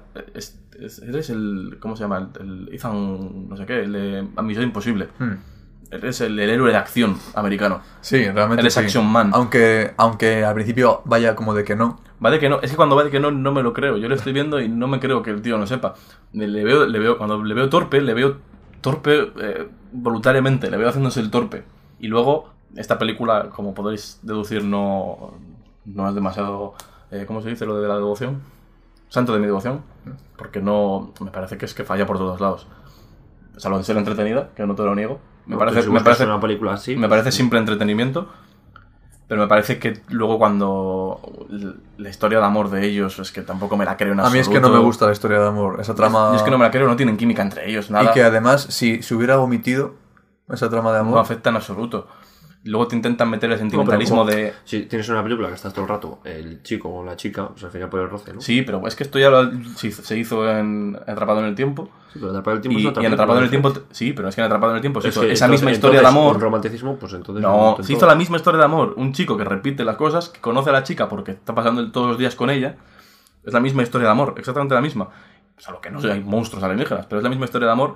Y a Bill Murray, enamorado de ella, lo estoy viendo y me lo estoy creyendo. Y estoy viendo cómo intenta conseguirla y me lo estoy creyendo. Pero a Tom Cruise no, porque es que no hay química. No, no está haciendo realmente prácticamente nada. No ves cómo hace nada. El tío le pregunta por... eh, ¿Vas a hablarme de tu segundo nombre?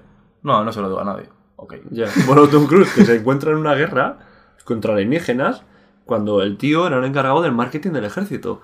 Y dice, no, mira, eh, pues ma- mañana vas a la guerra. Y dice, uy, yo no tengo que estar aquí. Y se, se muere 100 veces. Y luego otro problema que tengo con esta película es una de las cosas que se pasan al principio, la uno de los primeros encuentros que tienen Tom Cruise y Emily Bloom, que es cuando, le, cuando ella se da cuenta de que él tiene el poder de repetir el día y le dice, búscame mañana, cuando despiertes. Despierta a buscarla, tal, le cuenta todo. Al principio no le cree, luego le cree. Y también mientras lo va a buscar, también muere. Sí, bueno, sí. Esa parte, esa, esa parte por ejemplo, me hizo mucha gracia. cuando atropella el camión. El camión, eso me parece lo más gracioso de la película. Que no debería ser graciosa. No. Por otra parte. No, No, bueno, es- sí, ese- sí, Tiene sí. unos rollitos ahí de vez en molan, cuando. Tiene toques de humor, así muy ligeritos, que están muy bien.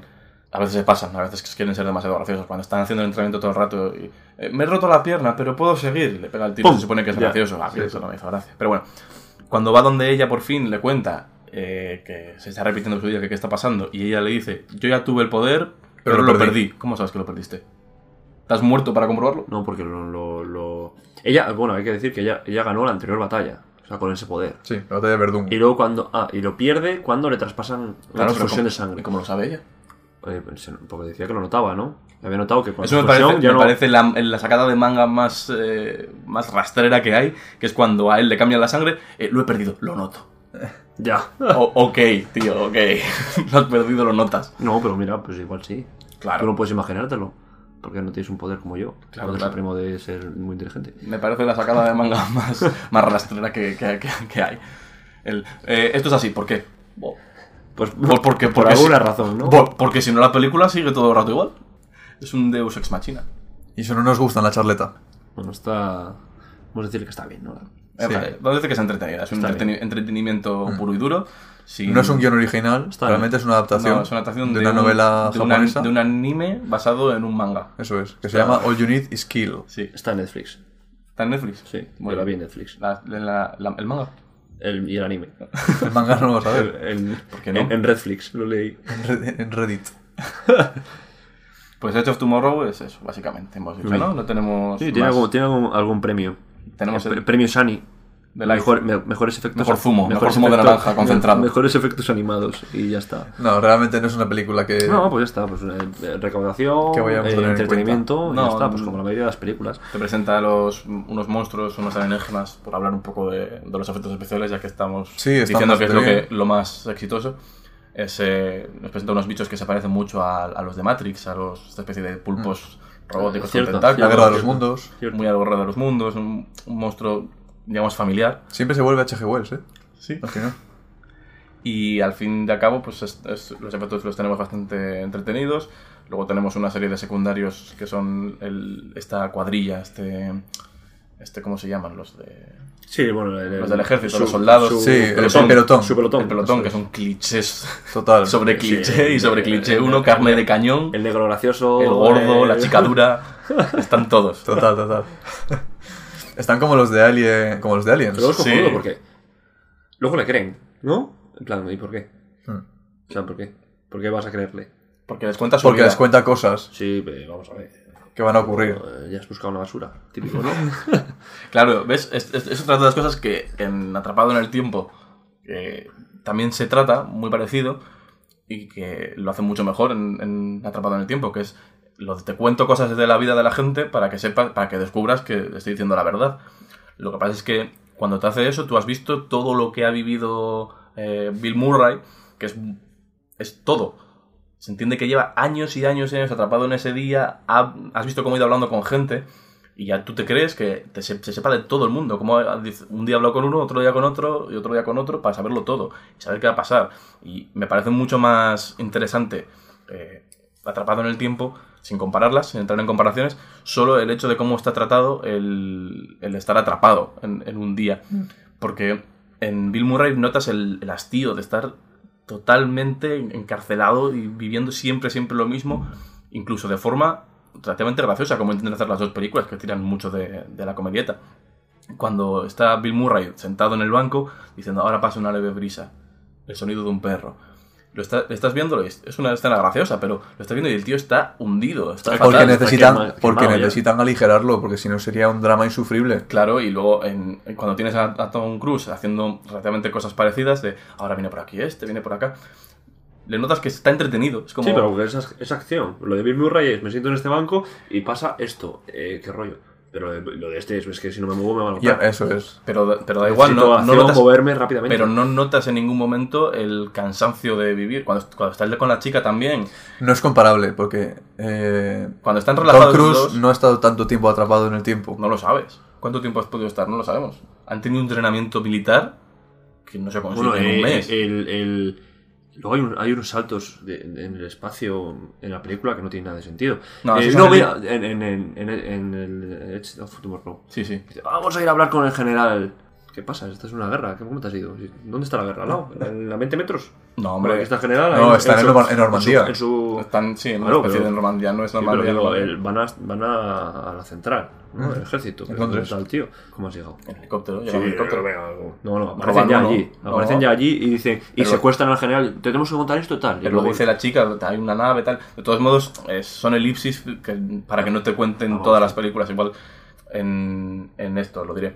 En esta película te cortan un montón de cosas, de acciones que no vas a ver repetidas. Lo ves cuando está entrenando, lo ves tres veces y no te ponen luego todo el entrenamiento.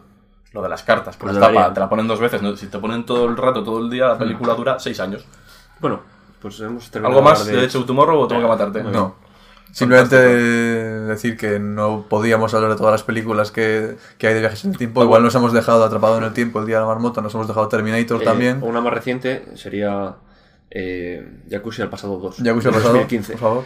Ahora que va a salir la de Feliz Día de tu Muerte, que sería algo parecido a esto que estamos comentando. Vale, pues muy rapidito, antes de, ya que no hemos podido hablar de todas las películas que hubiésemos querido, antes de hablar también muy rápido de actualidad, una película que no hayamos hablado, que recomendéis y por qué, muy rápido, ¿De estas? de viajes en ¿De el viajes de tiempo, tipo? ¿De las que hemos hablado? de las que no hemos hablado. Oh, si sí. queréis empiezo yo. Yo recomiendo Donnie Darko, película Ah. protagonizada también por Jake Gyllenhaal, una película que es muy difícil contar cosas sin desvelar nada. Un chico que vive con su familia, que empiezan a pasar cosas loquísimas, como que cae un meteorito, un avión, en plan, cosas muy locas y hay un viaje en el tiempo que tampoco voy a desvelar porque se, te contarías todo. Pero muy recomendable, una película independiente, que yo creo que fue la primera de Jake Gyllenhaal y es dirigida por, por un director muy bueno.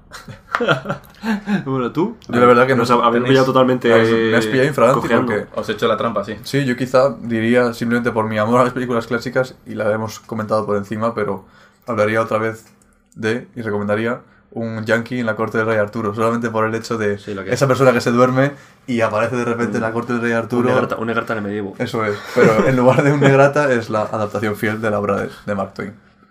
Sí, yo. Por ejemplo, mira, un videojuego. No voy a decir película porque, bueno, Venga, yo. te, te lo eh, compro. Del que no hemos hablado es Bioshock. Bioshock. Bioshock es muy famoso. Mm. Tiene tri- trilogía eh, muy famosa en el mundo de los videojuegos y se trata el tema también. Y está bien, recomiendas. Sí, sí, yo no he jugado a ninguno. no, sí, sí, pero es recomendable jugar. Es recomendable según las críticas, ¿no? Sí. Pues ya está, vamos a pasar a muy rapidito a si tenéis algo que contarnos de las novedades que vaya a haber en la sección de actualidad.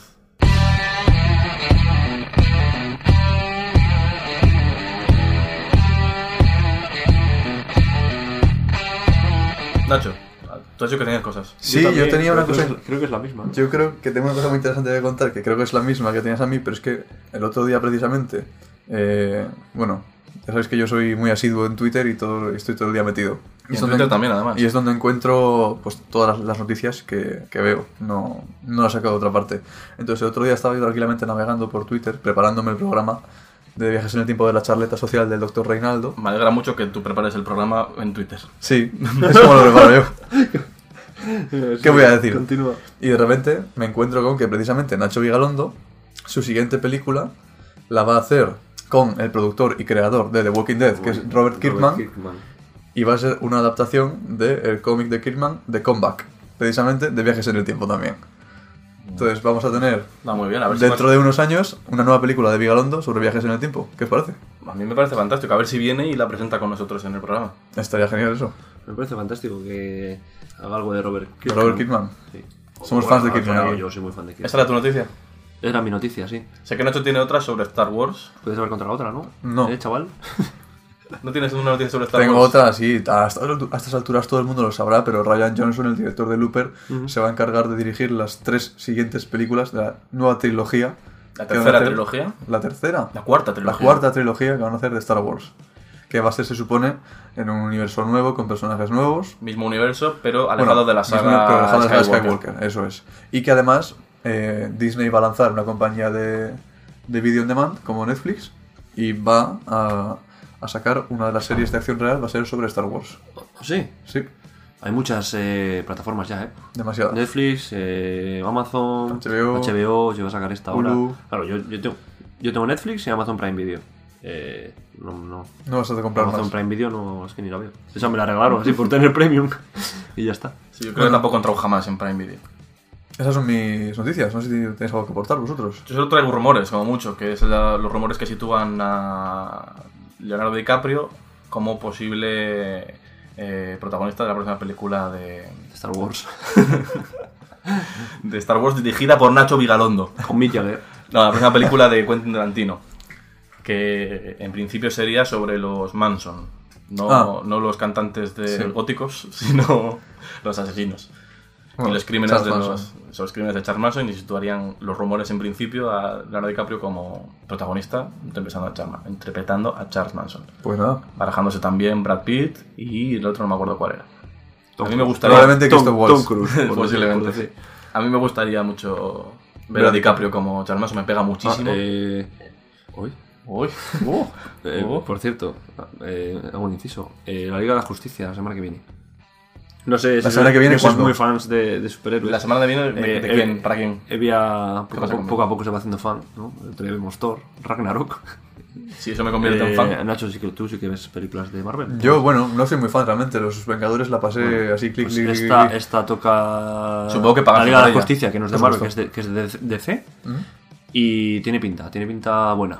Me interesa Batman. ¿Qué tal estará el Batman de la, de la Liga Justicia? Eh, Yo he visto el Batman de Batman contra Superman. Es más, eh, a mí no me hizo mucha gracia Batman contra Superman. No se Creo que por DC ningún lado. intenta hacer lo mismo que está haciendo Marvel, que ha creado una franquicia cinematográfica eh, con una base muy sólida, ¿no? Con todos los personajes, y DC lo está in- intentando hacer, pero con un con un Batman que da un poco grimilla y con un Superman que es el, es el dios supremo, ¿sabes? Que nadie puede pelear contra él. Eh, Pero es que esa es la realidad de Superman. A mí realmente... es más, como spoiler, en la película esta, eh, no sé si la quieres ver, bueno, da igual. Superman se muere, Ajá. ¿no? En plan, pues, vamos a matar a Superman, porque si está Superman, nos jode todo, toda la base que tenemos, porque Superman es, es Dios, ¿sabes? Marta. A mí personalmente es que me interesan mucho más los, y es totalmente subjetivo, los personajes de, de, de Marvel que los de DC. Salvo Batman. Batman es el único personaje que me gusta más que, que cualquiera de los de DC. O sea, mi personaje, mi superhéroe favorito sin lugar a dudas sería Batman. Y... Pero luego... El Señor de la Noche. y luego todos lo- y luego Marvel me parece más interesante. Al margen de Superman, que me parece premisa, una premisa interesante, el, el- el extraterrestre todopoderoso que, que no tiene rival, como tú bien decías, y que simplemente estamos salvados porque es bueno. Sí, sí, porque vamos, si es como sus compatriotas, Claro, tenemos, o sea, mm, lo único que me gusta de Batman contra Superman, y no me gusta, pero es bueno, por, pero es bueno por la familia. es la, la diferencia eso de un Superman bondadoso contra un Batman que es fascista. No, pero Batman, pero es claro, es el personaje de Batman siempre ha sido, eso está bien hecho. Claro, a mí- Eso por sí. eso me gusta mucho Batman, porque es, el- vengarse, es el héroe quiere- antihéroe. Quiere matar, eh, quiere vengarse de todo el mundo, quiere acabar con los crímenes, pero del tirón. O sea, no te encierro en la cárcel, no. Te Mato. mato y acabo, ya está. Que es, una- es- es por lo que Batman perdió todo su crédito a, a los 90 y tal, con, con Tim Burton y tal, que son películas muy, que me, me gusta mucho, pero Son muy infantiles, quizá, ¿no? claro, Batman cuando empezó era un tío con una pistola que iba matando malos, era un detective que iba disparando a gente. Y luego ya se ha recuperado, gracias a los cómics de Frank Miller y de, y de Alan Moore, se consiguió crear algo que Bill- eh, Bill Murray, eh, Tim Burton intentó tirar un poco por ahí, pero yo creo que le siguieron quedando muy películas muy infantiles. Y luego ya Nolan estalló hasta que ahora ha cogido el Affleck. A mí no me gusta Y se- nada. Y se está, se está meando en lo que unas- hizo unas, Nolan. unas críticas sobre Ben Affleck Terribles. antes de hacer la película terribles. Y luego, bueno, Y luego se han confirmado. De hecho- no es tan malo. De hecho, Ben Affleck iba Affleck. a dirigir la película en solitario de The Batman. Sí, no, se no. confirmó que ya no lo va a dirigir. Se rajó, se rajó. Se rajó de una manera estratosférica y ahora solamente, bien, ¿eh? solamente lo va a actuar. Eh, una Ben Affleck como produce, director, sí, produce y, y protagoniza. Ben Affleck es un buen director, pero yo creo que no soportaría la presión. Es que no es buen actor. De dirigir en, Batman. en Batman puede estar bien cuando está con la máscara. Es que es un palo. Es que el tío Bueno, es si queréis, totalmente un día un palo. hablamos sobre Pero este sí, tema. nos estamos hablando Largo- demasiado. largo y tendido, porque si Sí, queremos es que hablar va- de héroes... estaría bien hablar un día de superhéroes. Yo creo que si no tenéis nada más de actualidad, el programa ha quedado... Hemos saltado un montón de cosas. Podemos volver atrás en el tiempo y empezarlo otra vez. No, es una idea. ¿Y quién te dice que esto no haya pasado ya? Calla. Puto. Yo creo que ha quedado un programa bastante majete, a pesar de haber tenido que saltar muchas cosas porque el tiempo es limitado. Sí, y es una temática muy, muy, muy, muy extensa. Espero que por lo menos las cosas que hayamos contado hayan sido interesantes. Yo creo que sí. Yo creo que Sammy también. Y yo creo que Nacho también. No les voy a preguntar su opinión por si acaso es contraria a. La- El programa ha sido... Hemos hablado de lo que teníamos que hablar. Eso es. A pesar, a pesar de la mala crítica del principio. Pues si no queréis decir nada más, os voy a pedir amablemente que abandonéis la casa de Oscar, El estudio. el estudio de Oscar. Y hasta aquí va, va a estar la cosa. Muy bien. Adiós. Es todo lo que tienes que decir. que te estás, te estás enredando. Pues muchas gracias y nos escuchamos en el próximo programa de la charleta social del doctor Reinaldo. Seguidnos en las redes sociales. Tenemos un grupo de Facebook y tenemos un Twitter que es arroba barra baja la charleta. Arroba la barra baja charleta. Nunca lo digo bien. Por eso no nos sigue nadie. Em, haced lo posible por escuchar la parte que es la que digo bien y seguidnos. Hasta el próximo programa.